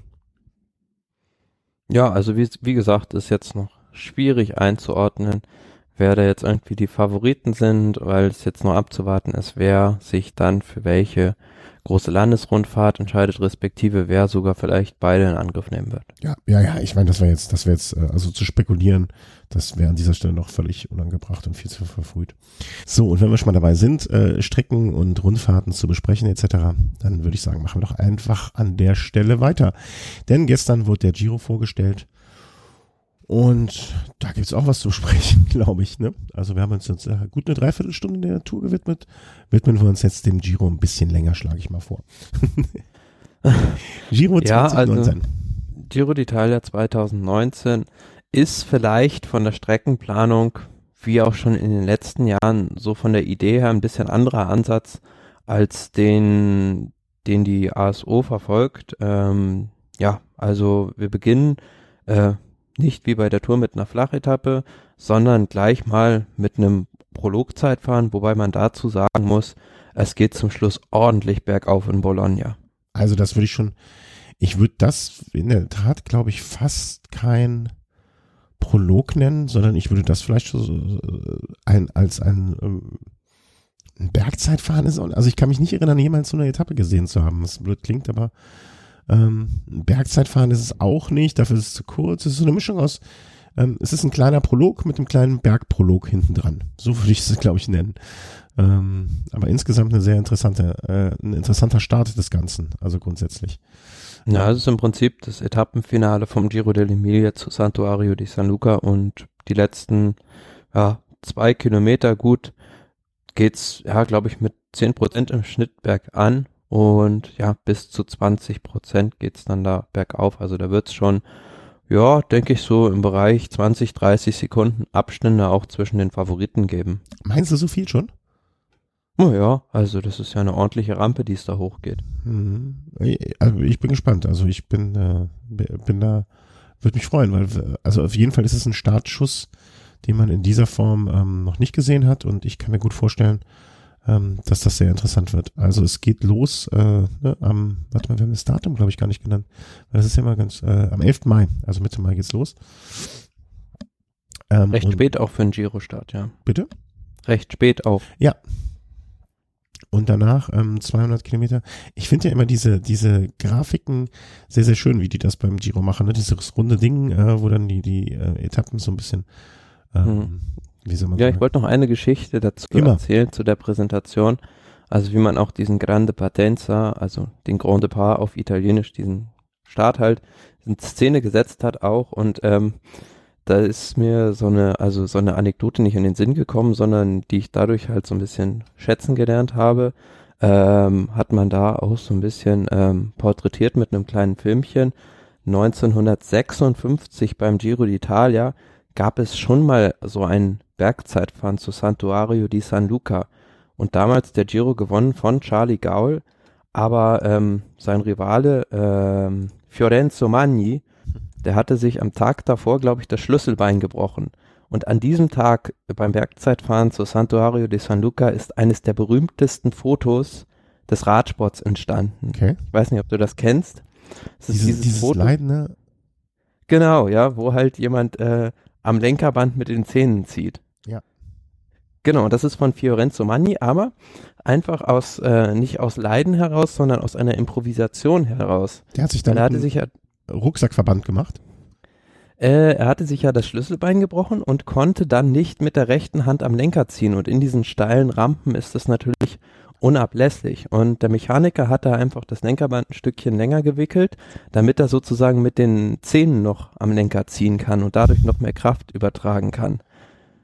Also, das war aus der, aus der Historienkiste des Radsports äh, präsentiert von, äh, von äh, Thomas aus München. Sehr, sehr schön. Nee, die Geschichte kann ja, ich so in der Form nicht. Ja, und das Spannende daran bei diesem Giro, ich habe es ein bisschen nachrecherchiert noch, ist ja, dass ähm, der äh, Manni nochmal gestürzt war, aber trotzdem das Rennen äh, als Zweiter noch hinter Charlie Gaul beendet hat und ähm, auf der, glaube ich, letzten oder vorletzten Etappe, nee, auf der Etappe Nummer 21 gab es am Monte Bondone sogar einen Schneesturm, wo viele Fahrer das Rennen verlassen haben. Aber er hat sich da tatsächlich durchgekämpft und ähm, sein Spitzname, habe ich auch nachrecherchiert, Leone del Fiandre, also der Löwe von Flandern, weil es war mir auch nicht so bewusst, ist bis heute der einzige Fahrer, der dreimal hintereinander die Flandern-Rundfahrt gewonnen hat. Aber der Löwe von Flandern habe ich schon mal gehört, den, also zumindest den Spitznamen, in welchem Zusammenhang jetzt äh, überhaupt nicht mehr bekannt, aber ähm, den Spitznamen hatte ich äh, definitiv schon mal gehört. Ja, also äh, wir, wir sollten eine eigene Kategorie für solche Geschichten einrichten, irgendwie die äh, die die Anekdote oder so. Ja, ähm. aber deswegen liebt man ja den Radsport, weil man halt solche Geschichten sozusagen, die man selbst gar nicht für möglich hält, immer wieder äh, recherchiert oder wenn man so ein bisschen in alten Büchern auch stöbert, da findet man vieles sowas. Da fällt mir gerade mal ein, du musst mir noch mal deine Adresse schicken, weil ich habe ja dein Geburtstagsgeschenk hier noch liegen. Und äh, das fällt mir in dem Zusammenhang ein, weil es ja in die gleiche Richtung geht. Ähm, also, der Löwe von Flandern ist dort äh, mit gebrochenem Schlüsselbein hochgefahren. Du hast das Schlüsselbein noch nie gebrochen, ne? Glücklicherweise nicht. Nee, ich hatte es schon mal gebrochen, das ist, äh, in sehr jungen Jahren. Ähm, das war, also was denn, so jung war ich auch nicht mehr. Ähm, das war kein großer Spaß. Meine, meine Skateboard-Karriere ist vom, am, am, ersten Tag direkt wieder beendet worden, sozusagen. ich stand, ja. keine, ich stand, glaube ich, keine zwei Stunden auf dem Brett, da lag ich schon im Krankenhaus und habe das Ding nie wieder angefasst. Aber Deswegen hab haben wir dich heute beim Radfahren. Ja, aber ähm, ich habe letztens noch mal überlegt, ob ich mir nicht noch so ein Skateboard anschaffen soll. So aus Spaß. Nun gut, nun gut, nun gut. Äh, also, ähm, genug geplaudert darüber. Äh, also, ein Prolog mit Bergcharakter. Ähm, am ersten Tag bestimmt eine schöne Geschichte. Ja, ich glaube, wenn wir jetzt so die einzelnen Etappen mal durchgehen, ähm, da sind so mhm. viele Sachen bei, die im Prinzip so die ersten, ja, soll man so sagen, vielleicht die erste Woche fällt es halt auf, dass es nicht wie im letzten Jahr oder in diesem Jahr beispielsweise mit dem Ätna keine richtige Bergankunft gibt. Also viele Gelegenheiten für die Sprinter, aber nicht tellerflach, sagen wir jetzt so, sondern auch ja. hügelig. Beispielsweise, wenn ich so Etappe 6 angucke, da gibt es dann halt zum Schluss doch mal so einen kleinen Berg hinauf, aber es ist keine richtige Bergankunft. Ja, und dann ist es im Prinzip so, dass es dann erst so Mitte der zweiten Woche erst so richtig rund geht, was so die Berge angeht. Ja, also vorher ist es aber auch lange Etappen, ne? Also komisch fand ich noch, die wollte ich noch herausgreifen. Ähm, die Etappe, wie war es Nummer fünf, genau. Mhm. Ja, weil ich habe auch gedacht, also die fängt sehr, sehr, die fängt zumindest mit zwei Hügeln an, geht dann tellerflach, hat in der Mitte nochmal einen Hügel und ist insgesamt 140 Kilometer lang. Also da habe ich überhaupt nicht verstanden, was, was, was das soll. Also eine 140 Meter, äh, 140 Kilometer Etappe flach ist jetzt auch was, was wir schon lange nicht mehr so gesehen haben. Ähm, vielmehr äh, wollte ich nur kurz erwähnt haben. Ich dachte, vielleicht hast du irgendwie eine Erklärung, aber ja, wie du schon sagst, also bis Etappe 6 ist das alles so ein bisschen noch auf Galopp. Also ich glaube nicht, dass wir in der ersten Giro-Woche jeden zweiten Tag eine Sendung machen müssen, weil so viel passiert ist. Nö, und dadurch kann es ja natürlich auch sein, dass diese ähm, Abstände aus dem Auftaktzeitfahren lange Zeit auch dann Bestand haben werden. Also ja, vielleicht ist das, vielleicht ist, war das auch so der Plan in der erst in den ersten. Ja, ich gehe, ich gehe jetzt mal so weit zu sagen, Etappe 7 ist jetzt auch nichts Großartiges. Also man kann schon davon reden, dass es für Etappe 9 wird es dann ja halt erst richtig spannend mit dem Zeitfahren. Hm, genau, genau, das meinte, wollte ich auch gerade darauf hinaus. Ähm, auch das eigentlich ein berglastiges Zeitfahren. Ne? Also das geht auch wieder rund 4, 35 Kilometer lang. Ersten 20 Kilometer minimal aufsteigend, aber kann man jetzt für ein, für ein Zeitfahren auch vergessen. Und dann geht's hoch nach San Marino. Jetzt auch nicht riesig hoch, ne? Also ich glaube, so von Meereshöhe wird das wahrscheinlich ungefähr sein. Ja, so auf 400 6. Höhenmeter auf 12 Kilometer, gut. Ja, ne? also jetzt nicht, nicht unfassbar viel, aber auch nichts, was man jetzt vernachlässigen sollte. Für einen normalen Rolleur wird das auch eine schwierige Nummer. Definitiv, ja. Also die, die äh, reinen Zeitfahrer werden da auch nicht so super viel Zeit gut machen können. Ob schon man sagen muss, dass es mehr Zeitfahrkilometer natürlich als bei der Tour de France sind, weil es halt zum Schluss noch einen Zeitfahren gibt. Aber ja, so im zweiten Teil drin, hm, denke ich dann doch, dass da eher die bergfesten Fahrer so ein bisschen im Vorteil sind, um da den Schaden noch einigermaßen zu limitieren. Mhm. Aber man kann, ähm, wo du gerade meintest, ne, ähm, auf der ersten Etappe wird es schon Zeitabstände geben. Mit den, ich glaube, es gibt ja Bonussekunden auch diesmal. Ähm, auf den ersten 10, 11, man muss fast sagen, auf den ersten 10, 11, 12 Etappen kann ich mir vorstellen, dass wir seltenst eine Grand Tour gesehen haben, wo so oft das äh, rosa Trikot wechseln kann. Ne? Weil ähm, mit Bonussekunden und so vielleicht. Äh, ja, aber ich glaube, für einen Sprinter wird es extrem schwierig. Also ich so keinen Sprinter im Kopf, der da an der Santuario die Luca noch, äh, San Luca noch so in Schlagdistanz sein wird danach. Hm. Also wart mal ab, vielleicht, wenn, wenn so ein Viviani mal vier Etappen gewonnen hat, mit den jeweiligen Zeitbonifikationen sich zwischendurch noch was geholt hat. Wenn ein, ähm, na, wie heißt der hier, Sagan? Äh, fünf Etappen gewonnen hat am Anfang. Also du musst ja so vorstellen, also wir, ich, ich, ich bin jetzt mal durchgescrollt bis Etappe 12. Also Etappe 12 ist ja dann das erste Mal, dass, dass, dass so ein richtiges Brett zwischendurch dran kommt, wo man aber, ne, wo ich jetzt davon ausgehe, dass die Sprinter dann keine Rolle mehr spielen. Aber das sind rund ja, neun. Klar, kann kann er, also ich habe da vielleicht so einen Sprintertyp wie Michael Matthews vor Augen, der ja auch traditionell gerne beim Giro startet. Der ist vielleicht einer, der sich dann, ja, bis Etappe 12 da die Maglia Rosa greifen könnte. Ja, genau. Und ich glaube, vielleicht ist das so ein bisschen auch der Gedanke, dass man sagt, okay, wir machen diesmal dieses Jahr mal etwas, was äh, sehr sprinterlastig ist. Klingt interessant zumindestens mal, ne? Also, aber ansonsten äh, äh, würde ich sagen, braucht man sich bis Etappe ja, 12 kann man sich abends die Zusammenfassungen auch in 20 Minuten gut angucken. Weil so viel wird da tagsüber wahrscheinlich nicht passieren, würde ich behaupten. Nee, also im Prinzip Etappe 12 geht's richtig los. Also die Etappe 12 hat auch wieder einen historischen Hintergrund, muss man dazu sagen. Cuneo Pinarolo ist der Jahrestag oder na sozusagen die Jahreszahl der legendären Solofahrt von Fausto Coppi beim Giro 1949, als er da auf der ja, 17. Etappe über 200 Kilometer über Madeleine, äh, Iseron, glaube ich, und Montgenèvre-Sestriere ein Solo mit acht Minuten Vorsprung ins Ziel, glaube ich, gebracht hat. Ähm, und dem gedenkt man halt so ein bisschen, ist aber leider nicht das äh, originale Profil von damals, sondern ich glaube, man fährt da in Pinerolo noch so eine, so eine Runde und dann über diesen Montoso-Anstieg, ja, der auf, auf dem ersten Eindruck recht steil dann auch aussieht, aber danach ist es dann halt, ja, noch so, soll man so sagen, 20 Kilometer flach. Ja. Genau so ist es. Also gespannt. Also da kann vieles passieren, da kann aber auch nichts passieren an dem Tag, befürchte ich. Ähm, also eine Sprintankunft wird es, denke ich, nicht geben. Also dafür ist der, ähm, dafür ist der, wie heißt der, Montoso, ähm, dann doch meiner Meinung nach ein bisschen zu fordernd mit 800 Höhenmeter auf knapp 12 Kilometer. Aber warten wir mal ab. Ne? Also, aber das ist für mich so ein bisschen äh, das, wie so ein Leut mit der Glocke, alles klar, jetzt geht's ab, jetzt geht's los. Weil am nächsten Tag ist dann schon, ähm, also Etappe Nummer 13 mit der Bergankunft am ähm, Sere Sole Reale. Ähm, Lago Seru. Lago Seru, darunter kennst du. Also eine, eine Bergankunft, also die glaube ich so auch noch nicht meines Wissens befahren wurde, also auf die ich extrem gespannt bin, weil das zum einen äh, ich habe jetzt mal so ein bisschen über den Anstieg auch äh, nachgelesen. Ähm, soll einer der interessantesten Anstiege auch oder Geheimtipps halt in den Alpen auch sein. Also um das geografisch einzuordnen, wir sind da in der Nähe von Turin, also im Bereich der Westalpen. Und ja, zum Schluss, das ist im Prinzip, würde man bei der Tour de France sagen, Org-Kategorie Berg.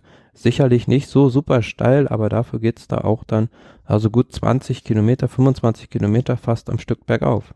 Und vor allen Dingen, ne, nicht monstersteil, aber auch nur zwischendurch mal wieder 14 Prozent, so, so wellig. Also es ist halt kein Berg, wo man unten, also ich glaube, so ein Froome hätte lieber, ne, also es ist jetzt nicht so ein Froome-Berg, ne, wo, es gleichmäßig hochgeht, wo man seinen Rhythmus haben, fahren kann, sondern es ist ein sehr unrhythmischer Berg, der ja zwischendurch auch fast, ich, ich will nicht sagen Flachteile hat, ne, aber, aber wo es nur so ein, zwei Prozentchen hoch geht. Ähm, und was man nicht vergessen darf, diese 20, äh, 20 Kilometer Anstieg am Ende, das ist ja nicht die einzige Anstieg an dem Tag, ne? Also davor nee, nee. ist man ja schon gefahren, äh, den den Col de Lis und den Piano de Lupo. Genau, den Wolfsberg und ähm, das äh, wird auch ein also von dem Tag verspreche ich mir einiges. Was kann ich leider Gottes was was der Giro schlecht macht im Vergleich zur Tour. Ähm, die geben einfach in ihren Etappenprofil nicht an, was das für ein Wochentag ist. Ne? Vielleicht ist das dem Franzosen, äh, dem Italiener egal, weil er eh Giro guckt, ist ja, ist ja okay, ne? Finde ich ja schön für die. Ähm, aber ich guck mal gerade, Service, Service für den Hörer, 24 ist ein Freitag. Also den Freitag, 24. Mai, da kann man schon mal sich überlegen.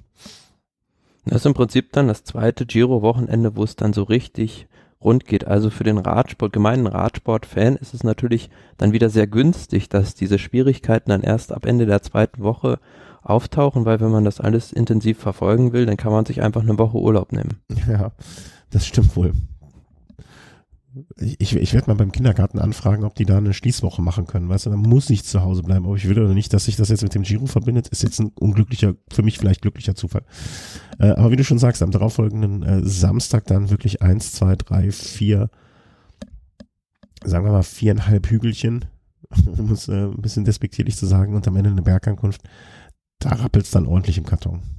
Ja, gerade dieser, also der dritte, nee, der vierte Berg, der Colle San Carlo, ähm, ist halt enorm. Zehn Kilometer mit fast zehn Prozent im Schnitt. Ähm, ja. Da wird's ordentlich zur Sache gehen und ähm, ja, es ist immer noch so, also in Westalpen und ja, das ist eine echt eine Hammer-Bergetappe, aber auch für ein Giro eine sehr kurze Bergetappe, nur mit 131 Kilometern. Mhm, ja, das stimmt. Aber ich glaube sogar, also wenn ich. Hier steht sogar Samstag drin. Ich habe alles, was ich eben gesagt habe, ziehe ich zurück. An dem Tag steht drin, das ist, oh, ich habe ich, ich hab's übersehen.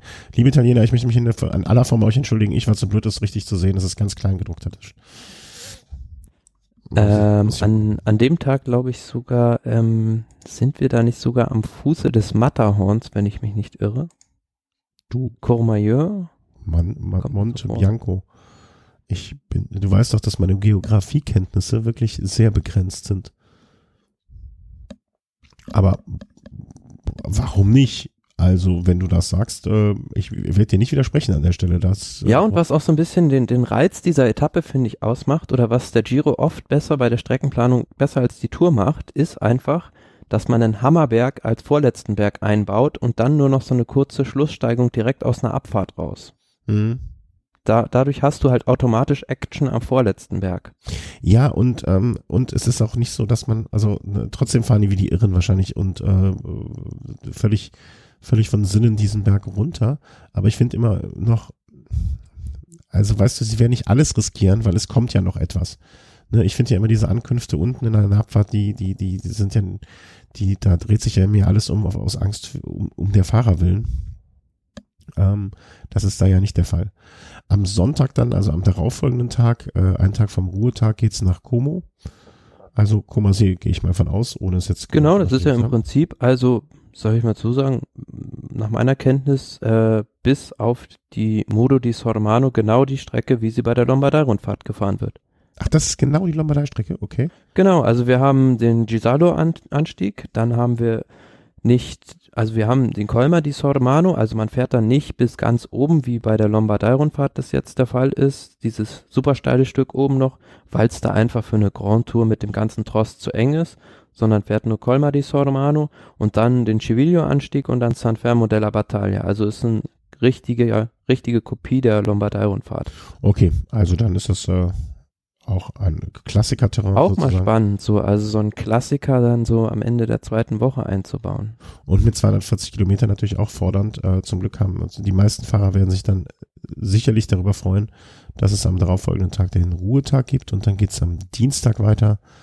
Äh, verdammt, jetzt habe ich mich hier verbingelt. Äh, Dienstag ist dann die Etappe nach Ponte di Legno ähm, da sind wir dann auch wieder in Alpen und ja, also. Pff. Genau, die Etappe ist, ja, das ist ein Monster.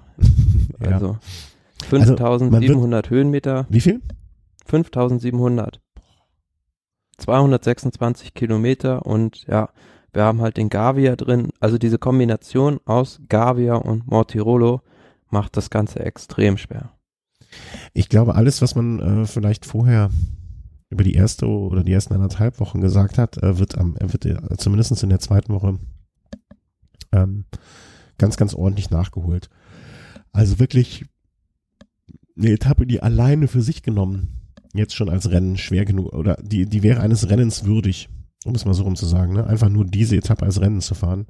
Ähm, das aber eingebettet in eine Grand Tour, das ist schon eine Qual. Und ich, also ich kann mir vorstellen, dass äh, da einigen Fahrern, vor allen Dingen den nicht ähm, den Nicht-Klassementfahrern, an, als sie das gesehen Gut, haben. Also wer jetzt so, so sagen, äh, Anfang der dritten Woche als Sprinter noch im Rennen ist, der ist entweder irgendwie wahnsinnig, äh, hat das äh, punktbesten Trikot oder ja, ansonsten fällt mir dazu nichts mehr ein. Oder eine echt blöde Wette verloren. Ja, weil da gibt's eigentlich im Prinzip, ja, es gibt noch so eine Etappe da kurz vor Schluss, aber das, die letzte Etappe ist ja auch ein Zeitfahren, also da gibt's kaum noch einen Blumentopf zu, zu gewinnen. Ja. Von daher werden da schon die meisten die Segel streichen. Ja, Mittwoch, dann. Ja, und. Mittwoch, ja? Oder wolltest du noch was zur Etappe von Dienstag sagen? Ja, also bei der Etappe, ich vergleiche die jetzt so ein bisschen mit der Etappe, weiß nicht, ob du dich noch erinnern kannst, äh, 2017 beim Giro, als wir quasi diese doppelte Stelvio-Überfahrt hatten. Ja, Erst ja. über den Stelvio von Bormir und dann über den, die Schweizer Seite über den Umbrailpass. Und ja, ähnlich erwarte ich es auch da, dass wirklich nur noch ein kleines Grüppchen von Favoriten in den Mortirolo oder beziehungsweise oben am Mortirolo ankommt. Und das Quintana wieder den Funk nicht hört? nee, das war 2014, das war bei einer anderen Stelvio-Überfahrt. Naja, aber Schnee. es war immerhin der Stelvio. Also für mich, für meine Verhältnisse ist das schon historisches Wissen. 2017 war das, wo Dumoulin die Magenprobleme hatte. Ah ja, ausgestiegen. Also äh, kurz ausgetreten. Das ist nicht ausgestiegen, sondern ausgetreten ist. Ähm. Ja, und ähm, den Mortirolo fährt man ja in dieser, in diesem Jahr von der Seite von Mazzo di Valtellina, also ist recht gleichmäßig, glaube ich, immer oben raus mit 10, 11 Prozent. Gab ja auch schon mal ein Jahr, wo man dann diese andere Variante gefahren ist von Tovo di Sant'Agata, äh, wo es dann bis zu 24 Prozent steil war, aber total unregelmäßig. Mhm. Und das letzte Mal, glaube ich, wo wir den Mortirolo gefahren sind, war, glaube ich, 2015, wo, wo es diesen skurrilen Radwechsel gab zwischen Contador und Basso. Mhm. Ja, und was mir immer noch, also als mein bestes, also musst du sagen, eigentlich mein bestes Radsporterlebnis als Zuschauer in Erinnerung geblieben ist, ist die Etappe von 2012, als äh, die Passage Mortirolo und Stelvio auf dem Programm stand und wo das dann halt wirklich bis zum letzten Zeitfahren noch ein Zweikampf zwischen Rodriguez und Hesjedal war. Das erinnere ich sogar und das war die das war die Etappe äh, über den Stelvio, wo links und rechts noch der Schnee stand, ne? Genau. Und da hatte da, De Gent dann fast noch den ganzen Giro gekippt. Da möchte ich an dieser Stelle kurz eine persönliche Anekdote, äh, also das sagst du war so eine deiner als Zuschauer schönsten Tage. Unterstreiche ich, nämlich folgendes war an diesem Tag, also Achtung, äh, wer jetzt gerne einfach für zwei Minuten vorspringen, wen es nicht interessiert. An diesem Tag Ähm, also ich hatte mir den Tag auch schon dick und fett rot im Kalender angestrichen. Äh, nichts war geplant, außer von der Glotze zu hängen. Und äh, weißt du, was passierte? Morgens um, ich weiß es nicht mehr, keine Ahnung, 11 Uhr klingelt es. Und es fielen ungefähr, ich sag mal, zehn Leute bei mir in die Wohnung ein und äh, freuten sich tierisch, mit mir meinen Junggesellenabschied an dem Tag feiern zu können. Mhm. An dem Tag, an dem ich die Etappe fahren wollte, äh, schauen wollte. War natürlich die Begeisterung erstmal so mittel, mittelgroß, wie du dir vorstellen kannst und wie es bei dir ja wahrscheinlich auch nicht anders gewesen wäre. Ähm, es eignete sich dann so, aber dass äh, Junggesellenabschied äh, meiner Frau und mir zusammen gefeiert wurde. Ne? Also so, so, wir haben schöne Sachen gemacht, also beide. Ähm, aber danach äh, fuhren wir noch, äh, trafen uns auch alle wieder, also nicht so wie Junggesellenabschied, ne, Mann und Frau getrennt, sondern es wurden quasi beide Gruppen wieder zusammengeführt ähm, bei einem befreundeten Paar. Und dort durfte ich auf einem Beamer an die Wand geschmissen die Aufzeichnung der Etappe gucken. Das hatten die mir nämlich vorher, das wussten die nämlich und haben es, äh, oder haben sich gedacht ähm, und haben es aufgenommen für mich. Das, äh, da weiß man dann, dass man gute Freunde hat, die wissen, was einem wichtig ist.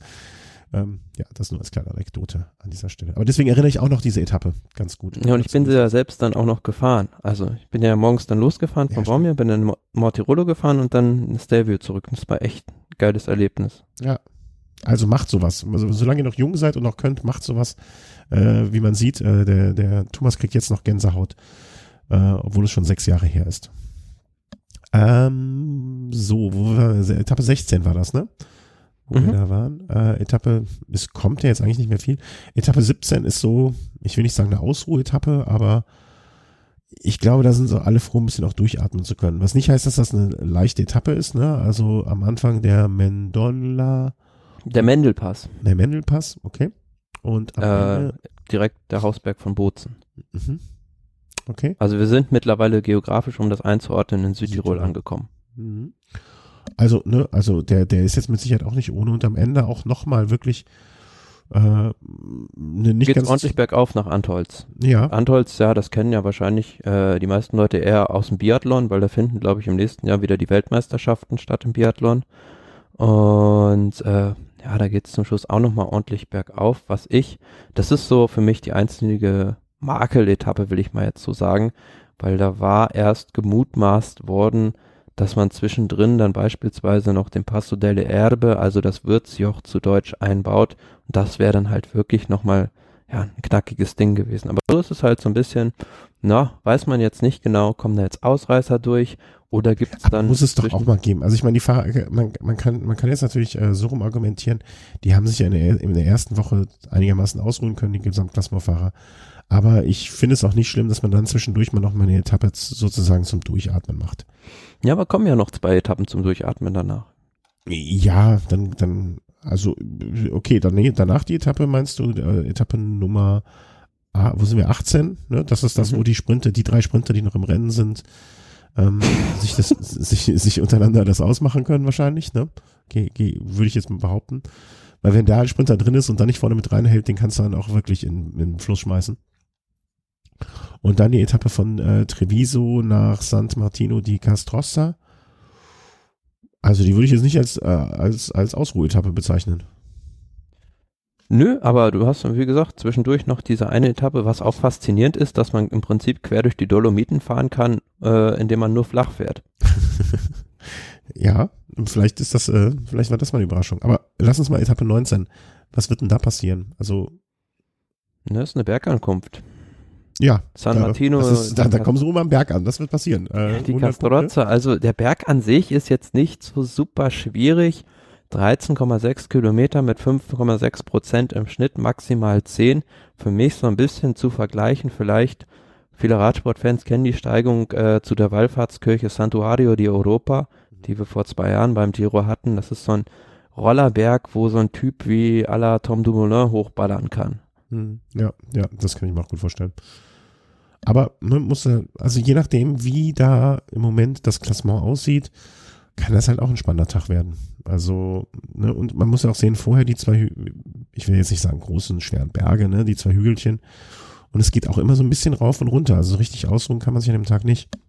Flach ist es da nicht, ne? Nee, genau, flach ist es nicht. Das ist, glaube ich, ähm, das, ja, und danach, Etappe Nummer 20, ich glaube 193 Kilometer, wo viel gelitten werden wird. Ja, also definitiv, äh, wie soll man sagen, Armageddon fast schon, also die letzte Schlacht des Giros äh, über Cimacampo, Passo Mangen, den Rollepass und dann Croce da Une, noch eine Bergankunft hinten dran. Und diese beiden beiden Berge in der Mitte vor allem sind ja extrem lang, also. Mhm.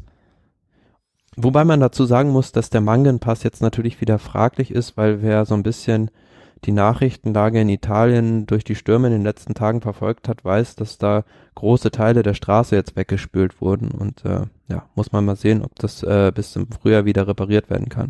Hoffen wir es sehr, weil ich äh, verspreche mir von der Etappe, also das wird wirklich, also das wird ein Radsportfest oder kann es werden, wenn nicht das Klassement schon völlig klar ist und äh, äh, nur noch zehn Fahrer in der Wertung sind und davon neun Sprinter, ähm, dann, dann äh, könnte das wirklich, wirklich ein toller Tag werden.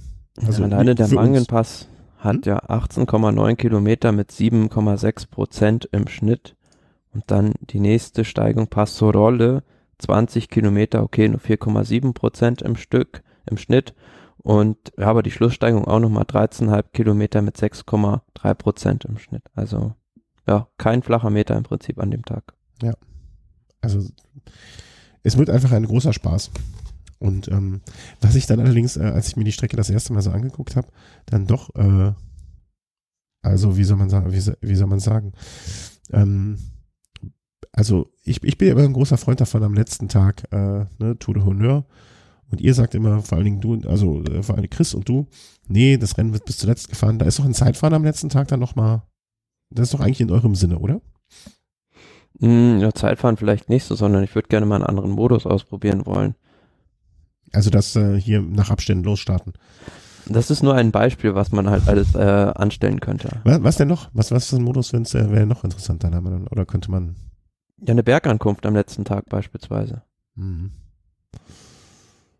Aber ja. Beim Giro wäre es ja theoretisch möglich, weil es da ja nicht diesen, wie die, also keine Institution wie, wie die Champs-Élysées und Paris beim, bei der Tour de France gibt, sondern man hat ja immer unterschiedliche äh, Zielanlagen oder Zielorte für die letzte Etappe. Mal ist man in Rom, mal in Mailand, mal in Brescia, mal in Verona, wie jetzt beispielsweise. Also da gibt's ja auch die Möglichkeit, ähm, dass man sich da nicht an so eine Tradition hängen muss. ja, aber andererseits, ich finde eine Ankunft in einer großen Stadt mit dem entsprechenden Podium, Zuschauer, Tamtam-Feier. Stell dir mal vor, wir hätten jetzt Bergankunft ähm, am, nehmen wir mal Stifterjoch. Ja, aber man kann ja auch eine Bergetappe machen in und um, beziehungsweise um Turin, wo es dann nach einer Abfahrt in Turin eine Ankunft gibt. Mhm. Es ging mir mehr um die Party danach, dass nicht der Weg zum Bier so weit ist. Weißt du, dass die Disco, das, das vom Podium zur Disco, den Weg möchte ich möglichst kurz halten. Aber das wäre in Turin, hast du schon vollkommen recht, ne? Das wäre ja möglich. Ja, ich bin ja in den meisten Fällen nicht ganz äh, abgeneigt zu sowas, aber ich finde das jetzt mit dem Zeitfahren am Ende schon ganz schön. Bleibt zu hoffen, ne? Es ist ja auch jetzt kein ganz komplett flaches Zeitfahren. Ja, Irgendwie, ne? 15,6 Kilometer, hat in der Mitte einen Hügel drin, wo man so gut 200 Höhenmetern auf 5 Kilometer macht, also schon recht anspruchsvoll noch und ja, da kann sich dann vielleicht auch, wenn ein guter Bergfahrer vorne ist, vor einem guten Zeitfahrer, der vielleicht da seine Fälle noch retten. Und ja, die Ankunft ist, das hatten wir glaube ich 2010 schon mal in dieser äh, Arena in, in Verona direkt drin. Mhm. Ja, ich bin gespannt. Also das, äh, das, das, das, das, es kann an dem Tag nochmal richtig, richtig spannend werden. Es kann aber auch sein, dass es einfach nur noch ein, äh, wie soll man sagen, das Abholen des Applauses ist. Ähm, sowohl, sowohl das eine als auch das andere finde ich sehr, sehr schön. Ich freue mich auch, wenn, wenn, ich bin ja ein Freund von dieser Tour de Honneur, auch wenn ihr es nicht seid. Ich bleib dabei.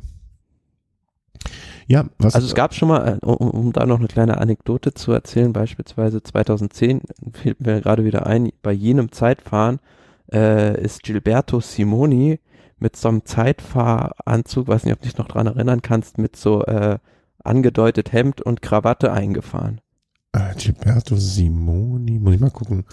Zeit, weil er dann seine Karriere danach beendet hatte, glaube ich. Also im Prinzip so die, äh, ich guck mal gerade. Kann ich mich, nee, kann Cipollini-Variante. Ich mich, ja, das ist, ich, ich wollte gerade sagen, ne, Cipollini ist jetzt, äh, der ist in der Hinsicht aus Kategorie mit seinem Knochenanzug äh, oder oder Muskelanzug vielmehr. Nee, von Simoni finde ich jetzt kein direktes, äh, kein direktes Bild, aber wenn man ein bisschen recherchieren würde, wird man es mit Sicherheit finden. Ja, also ich äh, dir mal einen Link. Cipollini ist in der Hinsicht natürlich ungeschlagen, das muss man. Jeder, jeder, der nicht weiß, wovon wir sprechen, einfach mal ähm, Cipollini Time Trial eingeben und dann äh, seht ihr schon, wovon wir sprechen. Es ist, es ist die Sache Hast wert. Hast du es gefunden? Äh, nee. Also das mit dem Zeitveranzug vom äh, Cipollini, das äh, kennt man ja. Äh, ich schicke dir mal kurz einen Link. Dann siehst du es. Ist ein Bild einfach nur. Okay, werden wir dann an geeigneter Stelle dann einfügen. Das ist natürlich äh, für, für den Hörer. Ah, okay, jetzt sehe ich's. ja, ne, also es ist doch äh, eine schöne Sache, dass, dass äh, er sich da nochmal so verriesen. Schön, schön, schön. Solche Geschichten finde ich ja ganz nett. Ähm, ja, was sagen wir zum Giro insgesamt? Ähm, eine traditionelle Giro-Strecke, die jetzt, denke ich, nicht, na, wie wir es schon gehabt haben, wo man gesagt hat, übermäßig schwer ist, sondern ja, denke ich auch, ja doch, äh, die Möglichkeit für viele Fahrer offen lässt. Äh, genau, das finde ich äh, zum einen für viele Fahrer, Sprinter, auch für Sprinter mal wieder attraktiv ist. Ich finde gerade, ähm, dass in den letzten Jahren viele Rundfahrten für Sprinter zusehends unattraktiver geworden sind. Und das finde ich sehr schön, dass da der Giro auch mal in eine andere Richtung rudert und man versucht vielleicht für Sprinter attraktiver zu werden oder viele Sprinter dahin zu locken. Ähm, und andererseits aber auch, ne, dann, also ich, als man, als die Giro geplant wurde, hätte man ja, wer Böses will, meinte so, so, wir machen jetzt die erste Hälfte für die Sprinter, die können dann nach zehn Tagen, zwölf Tagen nach Hause fahren. Und danach geht's ums Gesamtklassement. Wenn man böse will, könnte man das dem Giro-Organisatoren so unterstellen. Aber mein Gott, dann hat man vielleicht mal eine halbe Rundfahrt ein sprinterlastiges äh, Geschehen. Und da gucken wir uns halt abends die Zusammenfassungen an und ja, danach geht es dann weiter und ähm, mit dem Gesamtklassement. Also ich, ich freue mich darauf. Also ich bin äh, die, die, die zweite Woche wird, denke ich mal, da sind wir uns eigentlich sehr, sehr äh, intensiv werden und ich bin vor allem gespannt, wer jetzt, wie sich die äh, Favoriten da entscheiden, wer da jetzt wo startet. Ich kann mir gut vorstellen, dass sich beispielsweise Tom Dumoulin und ein Primus Roglic wegen der Zeitfahrkilometer auch gegen die Tour entscheiden oder beziehungsweise auf jeden Fall beim Giro starten werden, da ihr Glück versuchen, schauen, wie weit sie kommen. Wenn es gut läuft, dann dabei bleiben, aber auf jeden Fall dann vielleicht auch die Tour dann in Angriff nehmen. Also sozusagen, ja, so das Dobel mal grob planen, dann schauen, wie weit es geht. Das glaube ich, dass das sogar, also ich für die zwei, ja. Ich glaube, das werden sogar noch viele machen. Ne? Weil die, dieser Giro wird zwar Körner kosten, aber nicht so viele wie, wie, wie in den vergangenen Jahren. Und wenn man noch, wenn jemand noch mal das Double anstreben will, dann wäre dieses Jahr, glaube ich, eine ganz gute, weil, gute Gelegenheit, weil so viele richtig, ne, wie viele richtig harte Etappen sind es? Sieben? Sechs? Mhm, so im Prinzip. Ne? Also ja, und was ich dann auch auffällig fand, dass jetzt also Chris Froome da sehr präsent bei der Giro-Präsentation war. Also da gab es so ein Podium, so eine Podiumsdiskussion im Prinzip. Da hatte man Viviani aufs Podium gesetzt und Froome. Und wir kritisieren ihn ja häufig hier, oder sehr häufig, soll man so sagen. ihr, ihr, nicht wir, ihr. muss ich ihn wirklich mal loben. Also er hat da ganz formidabel äh, auf Italienisch immer seine Antworten gegeben und äh, hat so ein bisschen auch die Herzen der italienischen Fans da jetzt vielleicht gewonnen. Ja, also ähm, und ich glaube auch ähm, hier auf der Webseite vom Giro, ne, da ist es ja auch präsent. Ne? Also ein Bild von ihm direkt dann dabei mit der Trophäe. Ich kann mir gut vorstellen, ähm, dass, dass viele Fahrer im kommenden Jahr den Doppelstart erwägen. Einfach aufgrund der vermeintlichen, ich will nicht sagen Einfachheit, aber der Kompaktheit. Und es ist einfach ein gutes Trainingsprogramm dann. Ne? Also selbst wenn man, wie lange ist der unter, also wie, wann ist die Tour, wann, am 2. Juni endet ähm, der Giro. Der Giro und die Tour fängt an, gut vier Wochen später wahrscheinlich, ne? Hm. Ich jetzt mal. 2. Juni und Tour de France 2019. Ne, so als guter Trainingsblock kann man das ja auch ähm, begreifen. Ja, genau, ziemlich genau eine, äh, einen Monat später. Also zur Regeneration, wenn man jetzt da bedenkt, dass es wirklich nur zwei, anderthalb anstrengende Wochen sind, dürfte das ausreichen. Also ich, ich bin sehr gespannt auf die Entscheidungen der Fahrer, wer was wie wo startet im kommenden Jahr.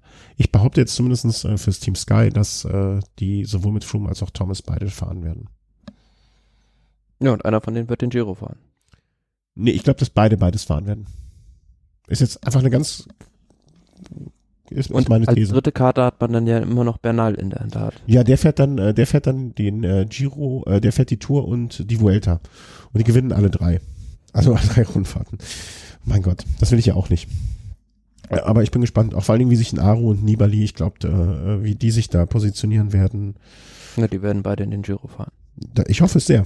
Also ich bin ja immer dafür, dass die lokalen, ähm, dass lokalen Fahrer da auch für die Fans dort an den Start gehen. Ja, ich glaube, ich, ich, ich weiß es nicht genau, aber ich kann mich nicht erinnern, äh, irgendwo eine, eine längere Zusammenfassung dieser Strecken gehört zu haben. Wenn ihr jetzt noch dabei seid, dann seid ihr wirklich Fahrradnerds äh, oder Radsportnerds. Ähm, ich glaube, ausführlicher werdet ihr es in diesem Jahr zumindest nicht mehr hören. Vielleicht schneide ich das auch alles äh, nochmal zusammen, damit wir das im nächsten Jahr, einfach wenn wir am Tag vorher die Strecke besprechen, oder das nochmal einfach anhören oder wir verweisen einfach darauf. Mhm. So ausführlich war es. Aber es ist ja auch gut so.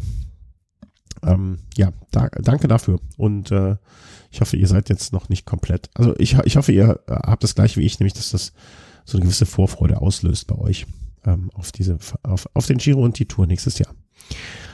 Gut, machen wir weiter. Was haben wir denn hier noch alles so? Lombardei-Rundfahrt ist komplett, also alles, was jetzt kommt, ist, muss ich dich äh, quasi alleine machen lassen fast, weil das meiste ist daran einfach an mir vorbeigegangen. Na, das fassen wir vielleicht einfach kurz zusammen, weil es jetzt auch schon eine gewisse Zeit äh, zurückliegt oder geben einfach nur mal so ein kleines Feedback oder Einschätzung dazu, genau. weil Lombardei-Rundfahrt war ja jetzt nach unserer letzten Sendung so das letzte große Event oder das letzte Monument, besser gesagt, was jetzt noch auf, äh, auf der Tür, hätte ich fast gesagt, stand, äh, stand äh, vor der Tür stand.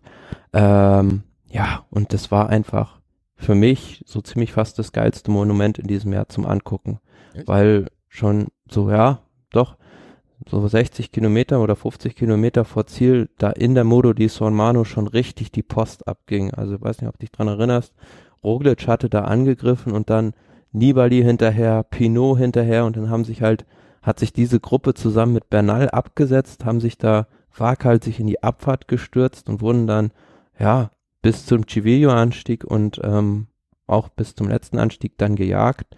Pinot konnte, hatte dann, konnte sich dann oben kurz vor Kuppe Civillo absetzen und ja, ist dann solo, als Solosieger ins Ziel gelangt, aber es war einfach, ja, sehr schön anzuschauen. Ich finde ja die Gegend auch sehr schön. Also ich bin ja einmal da in der Gegend Rad gefahren, ähm, das, das, es ist einfach eine traumhafte Gegend, äh, bei gutem Wetter um Fahrradfahren zu gehen. Das muss man auch einfach mal so sagen.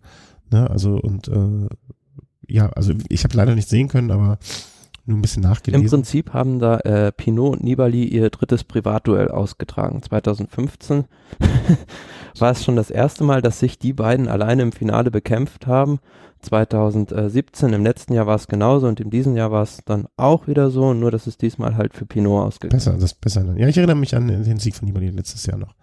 Das ähm, irgendwie, da, warum auch immer, das Rennen habe ich noch so im Kopf, aber ja, wobei man dieses Jahr sagen muss, also mit einer konservativeren Renntaktik hätte Nibali vielleicht auch gewonnen, aber äh, hat dann einfach von den Kräften zum Schluss nicht gereicht und auch ja, aber das ist dann halt einfach auch gut anzusehen, wenn dann einer wirklich mal den Mut hat, da auch richtig weit vor Ziel schon, schon anzugreifen. Ja, ja, eben, ne, das, was wir, was wir ja oft genug jetzt auch schon kritisieren hier, ne, dass diese, diese Schubse fehlt, dass, dass man nicht mehr, ähm, ja, da, dass die Fahrer zusehends ängstlicher werden oder, oder ne, obwohl sie eigentlich nichts zu verlieren haben, da nicht mehr so wie vielleicht. Aber du siehst ja auch bei solchen Rennen, also so Monumenten reißt ja Sky dann eher wenig. Also es ist, denke ich, auch dadurch bedingt, dass du sowas schwierig planen kannst. Eine ja, Tour de France, da kannst du genau die Strecke planen und weißt, wenn du die Favor anderen so ein bisschen na, so in so einen Dunstkreis beförderst, dann nach drei, vier Etappen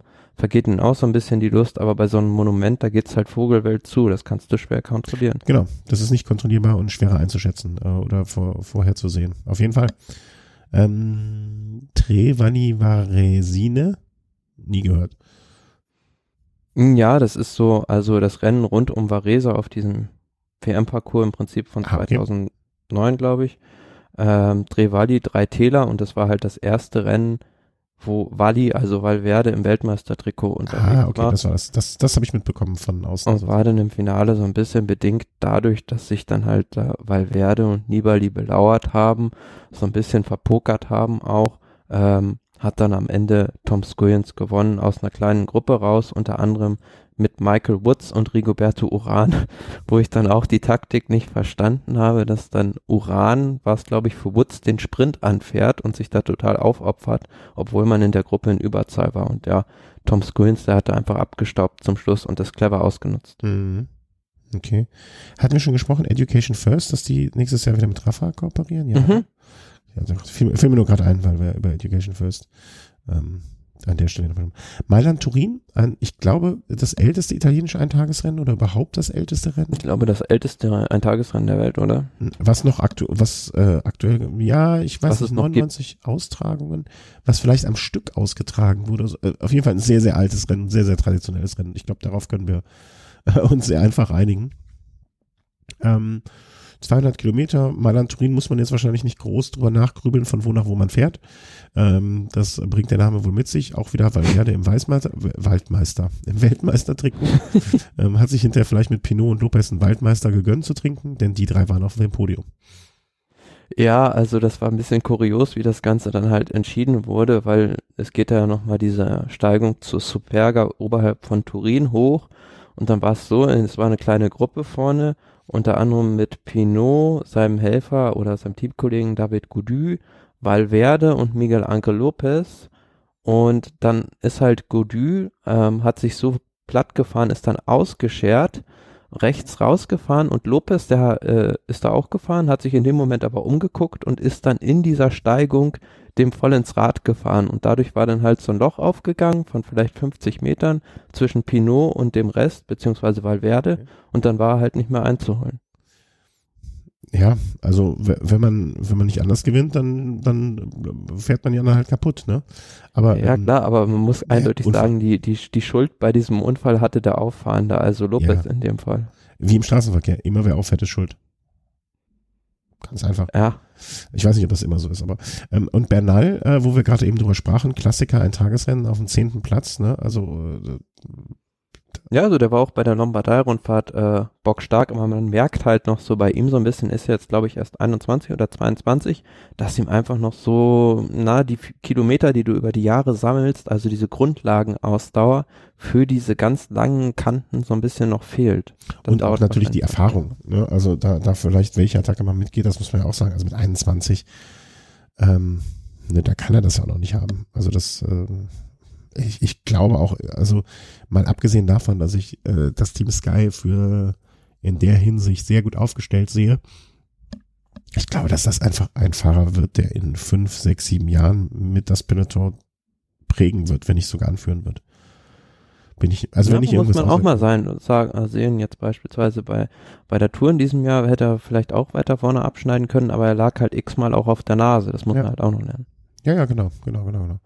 Aber das, äh, wenn er das Potenzial, wenn er das, wenn er das, was sich jetzt, äh, was er am Potenzial mitbringt, wenn er das irgendwann mal richtig auf die Straße kriegt, mein lieber Scholli, dann wird das, äh, dann wird das ein Fest, den zu sehen, wenn man nicht nur äh, negativ eingestellt ist gegenüber Team Sky. Ähm, die 102. eh, Siehst du, Mailand Turin, 190. Ausgabe, 102. Ausgabe von Grand, Grand Piemont. Dementsprechend gibt's das Rennen zumindest schon mal länger als One Day Race. Ähm, Ja, es wurde, glaube ich, einfach häufiger ausgetragen, oder? Hm? Es wurde, glaube ich, häufiger ausgetragen einfach. Also du meinst, dass, äh, dass die Mailand Turin das ältere Rennen ist? Mhm, Also genau, der erste- aber die häufigeren Austragungen hat Ja, dann ja, halt ja, ja, klar. Ja, das kann die. Piemont-Rundfahrt. Ja, ist halt so ein Rennen, muss man so sagen, ein bisschen hügeliger Parcours und dann auch in diesem Jahr dann durch einen durch einen Sprint am Ende entschieden aus einer kleineren Gruppe, gewonnen dann von Sonny Colbrelli. Ja, mehr braucht man dazu auch, denke ich, nicht sagen. Und wir machen mal weiter ähm, mit den jetzt sich anschließenden letzten Transfers, die es noch gab und gibt und die da noch kommen. Ähm, was haben wir denn hier?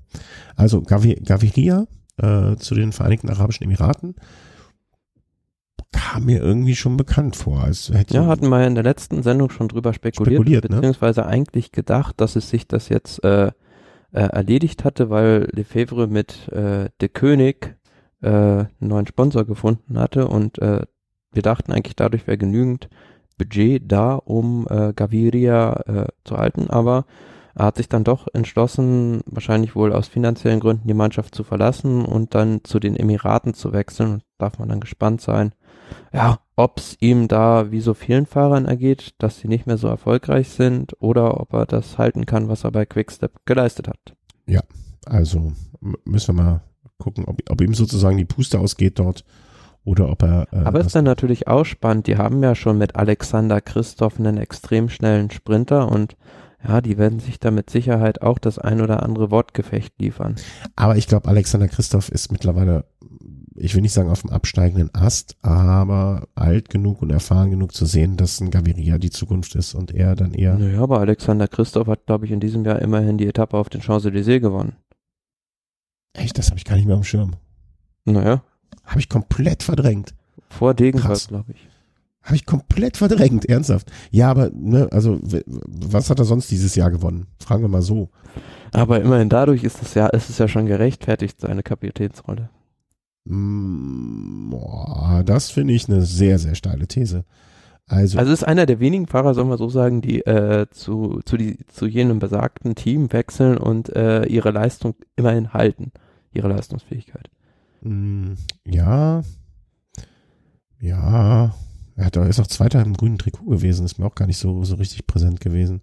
Also, aber ansonsten, was hat, hat er dieses Jahr, glaube ich, nix, also keinen Blumentopf irgendwo. Doch Abu Dhabi Tour mal eine Etappe, Tour of Oman eine Etappe. Ich, du, nicht falsch verstehen, ne? Also ich bin durchaus ein Freund des Fahrers. Also ich äh, hege da durchaus Sympathien. Ähm, er hat auch immerhin das völlig renommierte Rennen um den Finanzplatz Eschborn Frankfurt gewonnen dieses Jahr mal wieder. Aber mm, ich weiß nicht. Ich, ich, ich glaube, ich meine, der ist auch schon lange unterwegs. Ne? Der ist jetzt 13 Jahre im Peloton. Ich glaube, Christoph äh, weiß seine Rolle einzuschätzen. Aber ich bin gespannt. Ne? Also ich, ich gönne ihm ja jeden Sieg. Also so ist das nicht. Ähm, bloß Gaviria kommt, glaube ich, da mit so viel Schwung rein. Das wird schwer für Christoph, da die Kapitänsrolle so einfach für sich zu beanspruchen.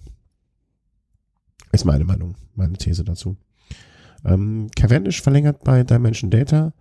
Hatten wir das nicht auch schon? Ich überlege. Hatten wir beim letzten Mal schon drüber spekuliert, dass er jetzt ja. eventuell noch ein Jahr dran hängt und jetzt ist es dann offiziell. Da muss ich meine Quellen, ne? weil ich hatte eindeutige Aussagen ähm, dazu, dass das nicht der Fall sein wird. Da muss ich nochmal muss ich noch mal hier Köpfe rollen lassen. Ähm, und Bernhard Eisel freut sich, glaube ich, auch, der dann auch nochmal, ich weiß nicht, ob das in einem Zusammenhang steht. Aber ja, aber ist ja quasi die rechte Hand von Mark Cavendish. Ja der ähm, hat dann auch nochmal dran gehängt. Ich weiß nicht, ob das, wie gesagt, in einem Zusammenhang miteinander steht, ne, ob er auch nochmal mit zu einem anderen Team mitgewechselt wäre.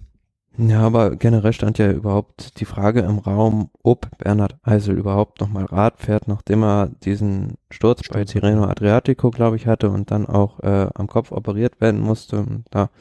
Aber mittlerweile ist er halt dann wieder so fit, dass er jetzt noch weiterfahren kann.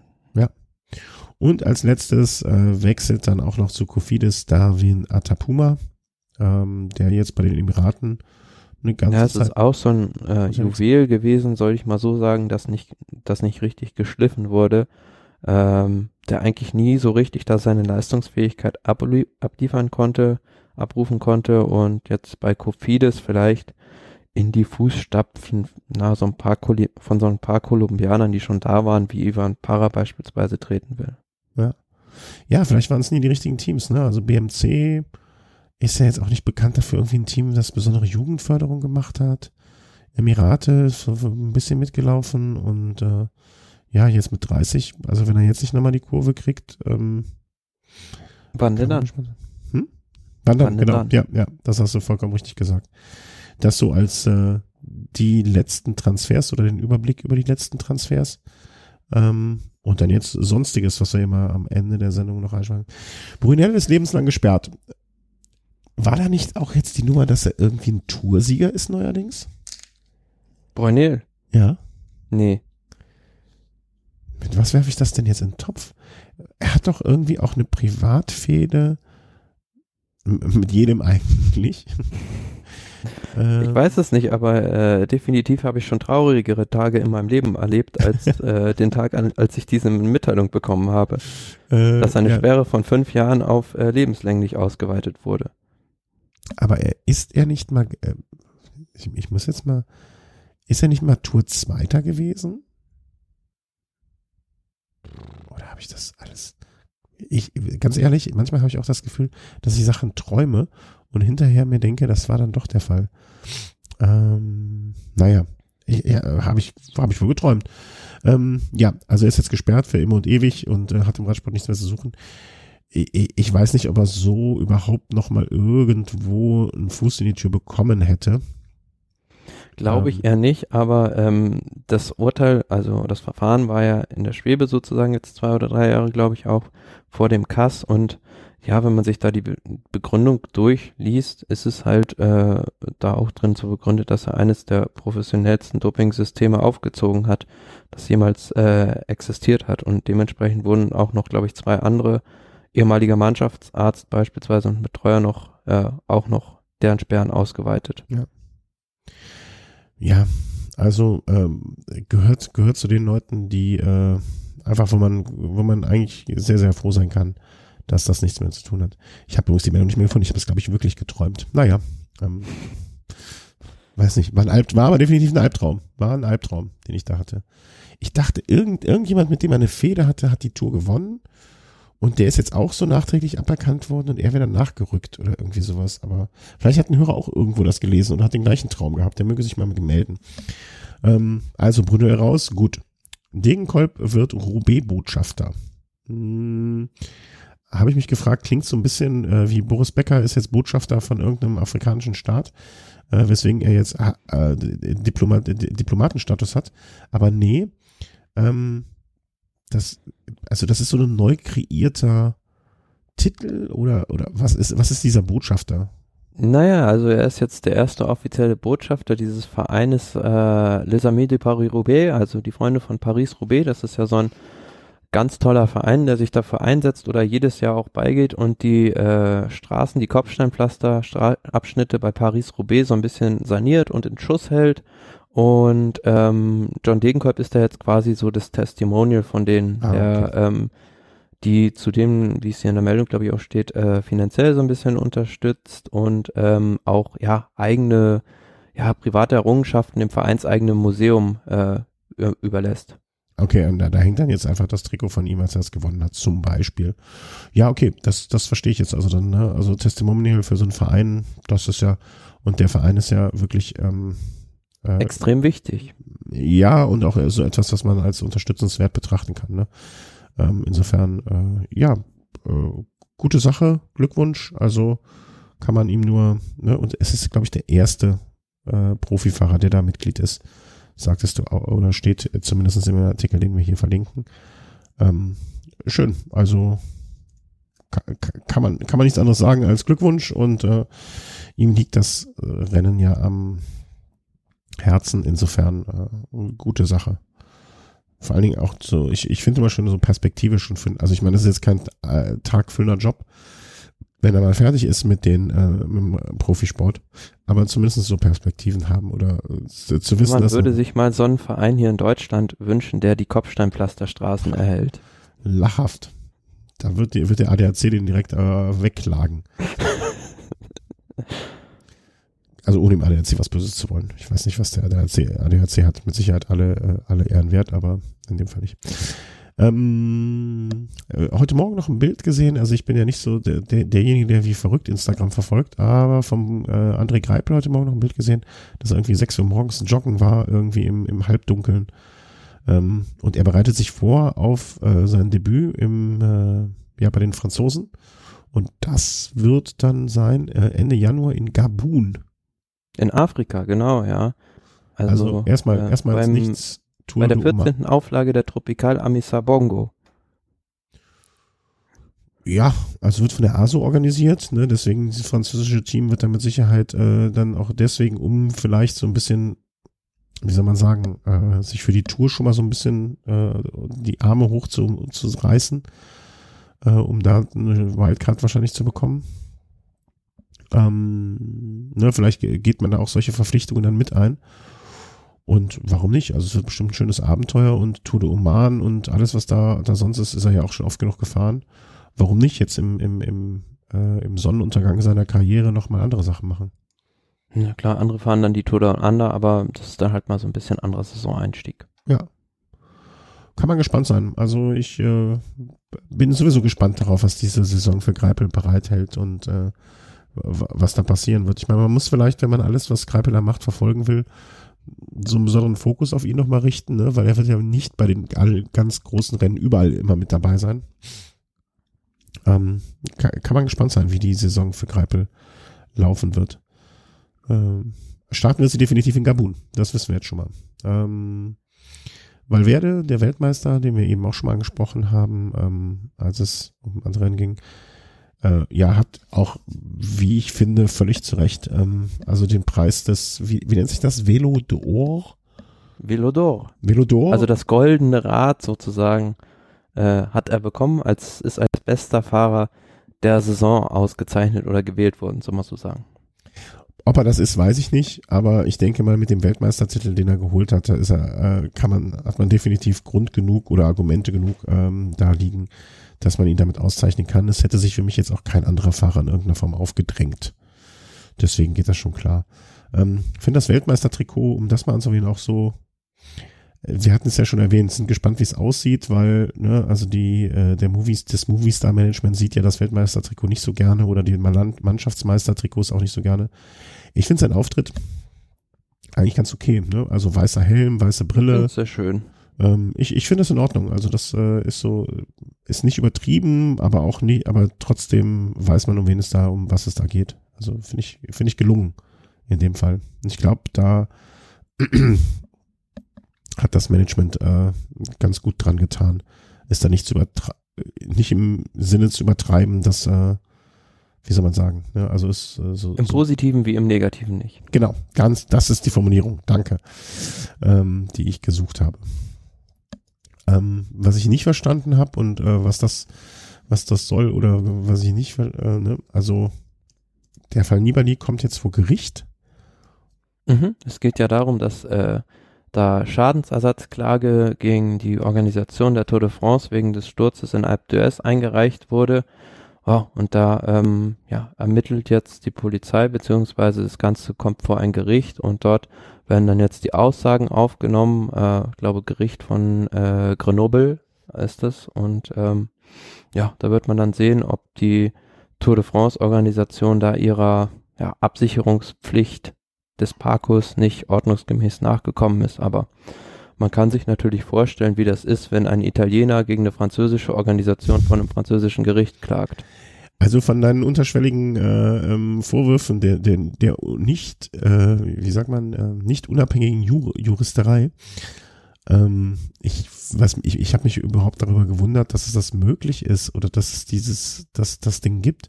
Weil wenn ich mir jetzt so anschaue, bei Jedermann-Rennen oder so, ne, da unterschreibst du ja vorher so nach dem Motto eigenes Risiko und bla bla bla bla bla, ähm, dass es überhaupt die Möglichkeit gibt, die ASO da jetzt zu verklagen.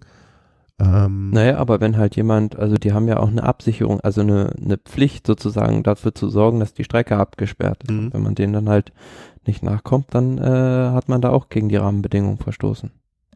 Ja, nichtsdestotrotz, also ich bin da unsicher, was ich davon halten soll. Ich finde es eigentlich, eigentlich finde ich es ein bisschen, also was will er denn jetzt haben? Will, wie, de, ja, die wollen Geld haben von der ja, ASO, das Team Bahrain Merida. Ja, wie viel, wie viel, welche Summen geht's denn da? Also wird hier nicht erwähnt, ne? Das ist natürlich jetzt natürlich nicht offiziell, also aber Und wie willst steht ja auch Beispiel, beispielsweise drin, dass äh, da jetzt auch schon von Zuschauern verschiedene Beweise vorgelegt wurden. Mhm. Ja, also ich bin mal gespannt. Ich finde es eigentlich, ähm, weil, weil weißt du, wann, was passiert dann? Also im nächsten Jahr bin ich ein, ein, ein, ähm, ein Rennstall mit klammem Budget und dann schmeißt ein Zuschauer meinen Fahrer um. Den Zuschauer habe ich vorher dafür Geld bezahlt und dann kann ich den Veranstalter verklagen. Ich finde so Verklagereien grundsätzlich immer. Es ist ein Radrennen, sowas kann passieren. Naja, aber das war ja jetzt ein Sonderfall.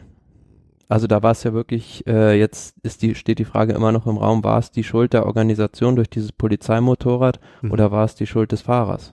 Mhm. Aber da geht es doch jetzt um den Fall, wo er da äh, mit dem Zuschauer kollidiert ist, ne? Aufgrund des äh, eingescherten Polizeimotorrads. Ja, ja, ja. Und das ja. Polizeimotorrad war ja Teil der Organisation. Ja, also ich, ich, ich würde sowas immer unter Pech verbuchen. Also ich finde diese Klagerei an dem Punkt ähm, da geht es dem Team ja auch wahrscheinlich eher weniger um, um, um die Geldsumme, eher als um, um das Prestige, das man sozusagen äh, da, ja, wie soll man sagen, erlangt oder die Reputation, die man sich zurückholen will. Aber Weil den hat einfach, denke ich, der Umgang nicht gepasst seitens der Organisation mit diesem Fall. Okay, aber dann, das, das würde man, also ne, wenn Sie jetzt sagen, okay, uns, das war jetzt das Problem, äh, wir verklagen Sie deswegen, wir spenden das Geld dann hinterher an eine Organisation für ähm, XYZ. Okay, dann würde ich das anders sehen. Aber so fehlt mir irgendwie so ein bisschen die, ne, ich, ich würde das so werten, das ist eine Situation, da hat der Fahrer Pech gehabt. Ja, und äh, das tut mir auch für ihn wahnsinnig leid, aber er kann den, er kann sich weder den, den Titel erklagen noch sonst irgendwas. Ich finde, dass äh, die Klage an dieser Stelle nicht unbedingt passend, um es so rum mal vorsichtig auszudrücken. Ja, aber apropos, äh, bei der Lombardei-Rundfahrt hatten wir jetzt dieselbe Situation dass auf, der, auf dem Gipfel der Muro di Sormano Romombardé auch in einer Umhängeschlaufe, einer Trageschlaufe einer Fotokamera hängen geblieben ist. Okay, das habe ich nicht mit. Der Sturz ging glücklicherweise dabei irgendwie nur 10 kmh und 18 Prozent relativ glimpflich aus, aber ja, da hat wieder ein Zuschauer mit dieser Umhängeschlaufe nicht aufgepasst. Also wenn Sie in der Radstrecke stehen, äh, bitte entweder Kameras ohne Umhängeschlaufe mitnehmen oder ja, weil diese Stürze sind natürlich auch extrem doof, weil du dich quasi in den Lenker reinhängst und den nach hinten auch noch wegziehst damit. Ja, ja, und vor allen Dingen, du, du rechnest ja auch, ne? also was weiß ich, du konzentrierst dich ja in dem Moment nicht so sehr darauf, nicht zu stürzen, im Vergleich jetzt zu einer Abfahrt zum Beispiel. Ne? Das ist ja auch so, so ein, so ein also dieser, dieser Überraschungsmoment kommt ja noch mit dazu. Ich hoffe, dass alle unsere Hörer klug genug sind, so etwas äh, äh, tunlichst zu vermeiden. Aber was willst du machen? Du kannst ja keine Kamerataschen am Anstieg verbieten oder, oder Ne? Also ja, aber du kannst als Zuschauer selbst proaktiv versuchen, das, sowas zu vermeiden. Das auf jeden Fall. Ne? Aber äh, es ging ja jetzt darum, äh, von Veranstalterseite auch. Ne? Nö, also, der kann ja wenig machen. Der kann nur dafür sorgen, dass seine Polizisten ordentlich geschult sind. Ja, ja, das auf jeden Fall. Sind wir mal gespannt, was dabei rumkommt. Du bist ja nicht so optimistisch. Ich äh, weiß auch nicht so ganz, äh, was ich davon halten soll. Letzter Punkt, ähm, den ich dann noch eingefügt habe, äh, hatte ich eben schon kurz erwähnt da der Artikel äh, im Guardian mit äh, längeres Interview wahrscheinlich geführt mit äh, Gerard Thomas, ähm, finde ich ganz lesenswert. Also da gibt's gibt's es, es, es geht im Prinzip so ein bisschen auch darum, ähm, so eine Entwicklung während der Tour von guter Helfer zu Leader ähm, und Unterstützung im Team dafür oder eben auch nicht Unterstützung dafür. Ne? Es gab wohl mal eine, dass man beim Mannschaftszeitfahren gesagt hat, ich weiß nicht mehr, welche Etappe das Mannschaftszeitfahren war, aber so nach dem Motto, ey, wenn du einen Platten hast, hast du Pech gehabt. Wir, wir halten nur für Froome an. Ne, das äh, hat ihm dann wohl erstmal so ein bisschen Dämpfer gegeben oder dann an anderer Stelle, ich weiß jetzt auswendig nicht mehr, welche Etappe es war, ähm, gab es im Hotel das Problem, dass die Klimaanlagen wenn alle gelaufen sind, also bei den Fahrern im Zimmer, dafür gesorgt haben, dass die Sicherungen wohl rausflogen. Also eigentlich eine Lappalie. Aber dann hieß es, okay, nur eine Klimaanlage wird angemacht und das ist die von Flumi. ne? Klingt jetzt im ersten Moment hart, aber man, man, die Philosophie beim Team Sky ist halt, wir, wir ordnen alles diesem Sieg unseres Kapitäns unter. Und dementsprechend würde ich mich jetzt, wenn ich nur Helfer wäre, an der Stelle auch nicht beschweren, ne? weil alles klar, ne? unser, wir haben ja ein Ziel und das ist, er nimmt das gelbe Trikot. Wenn du jetzt natürlich der, ich sag mal, Co-Kapitän bist und führst vielleicht so gerade im Moment, ist das natürlich schon so ein kleiner, kleiner Schlag in die Magengegend wahrscheinlich. Ähm, und darum geht es in diesem Artikel zum weitesten Sinne. Na, sagt er ja auch irgendwie so, äh, ja, es sei eine beschissene Situation auf gut Deutsch gewesen. Ja. Allerdings auch, ähm, wie ich finde, sagt er das äh, mit keinem negativen Unterton Froome zum Beispiel gegenüber, ne, der ja auch nichts dafür kann im Grunde genommen. Und äh, er hätte, glaube ich, auch seinen Vertrag bei ähm, Team Sky nicht verlängert, wenn das nicht insgesamt dann doch so wäre, dass er das alles äh, sehr unemotional dann im Nachhinein vielleicht auch bewertet. Ja, also das äh, äh, auf jeden Fall, wer sich dafür interessiert, ein interessanter Artikel und äh, was mir auch nicht ganz klar war, ne, dass, äh, dass er auch einen Vertrag hat, der länger geht als der von Froome. Ne? Also am Ende hat er noch mal ein Jahr zumindestens ähm, oder hätte er, wenn nicht der von Froome auch noch mal verlängert wird. Ähm, ja, wo, wo er dann mit, aber wer weiß, was mit Bernal bis dahin passiert ist. Ne? Also das wär, kann man eh gucken. Interessanter Artikel, also wer sich für diese Was mir jetzt aber noch, noch nicht so ganz genau daraus klar geworden ist, irgendwie, ob jetzt diese gestohlene Tour de France Trophäe wieder aufgetaucht ist. Nee, da habe ich auch nichts mehr von gehört. Also wer da wen erpresst. Also da habe ich auch nichts von gehört. Stimmt. Das ist auch, das ist auch so ganz schnell aus den Medien verschwunden irgendwie, ne?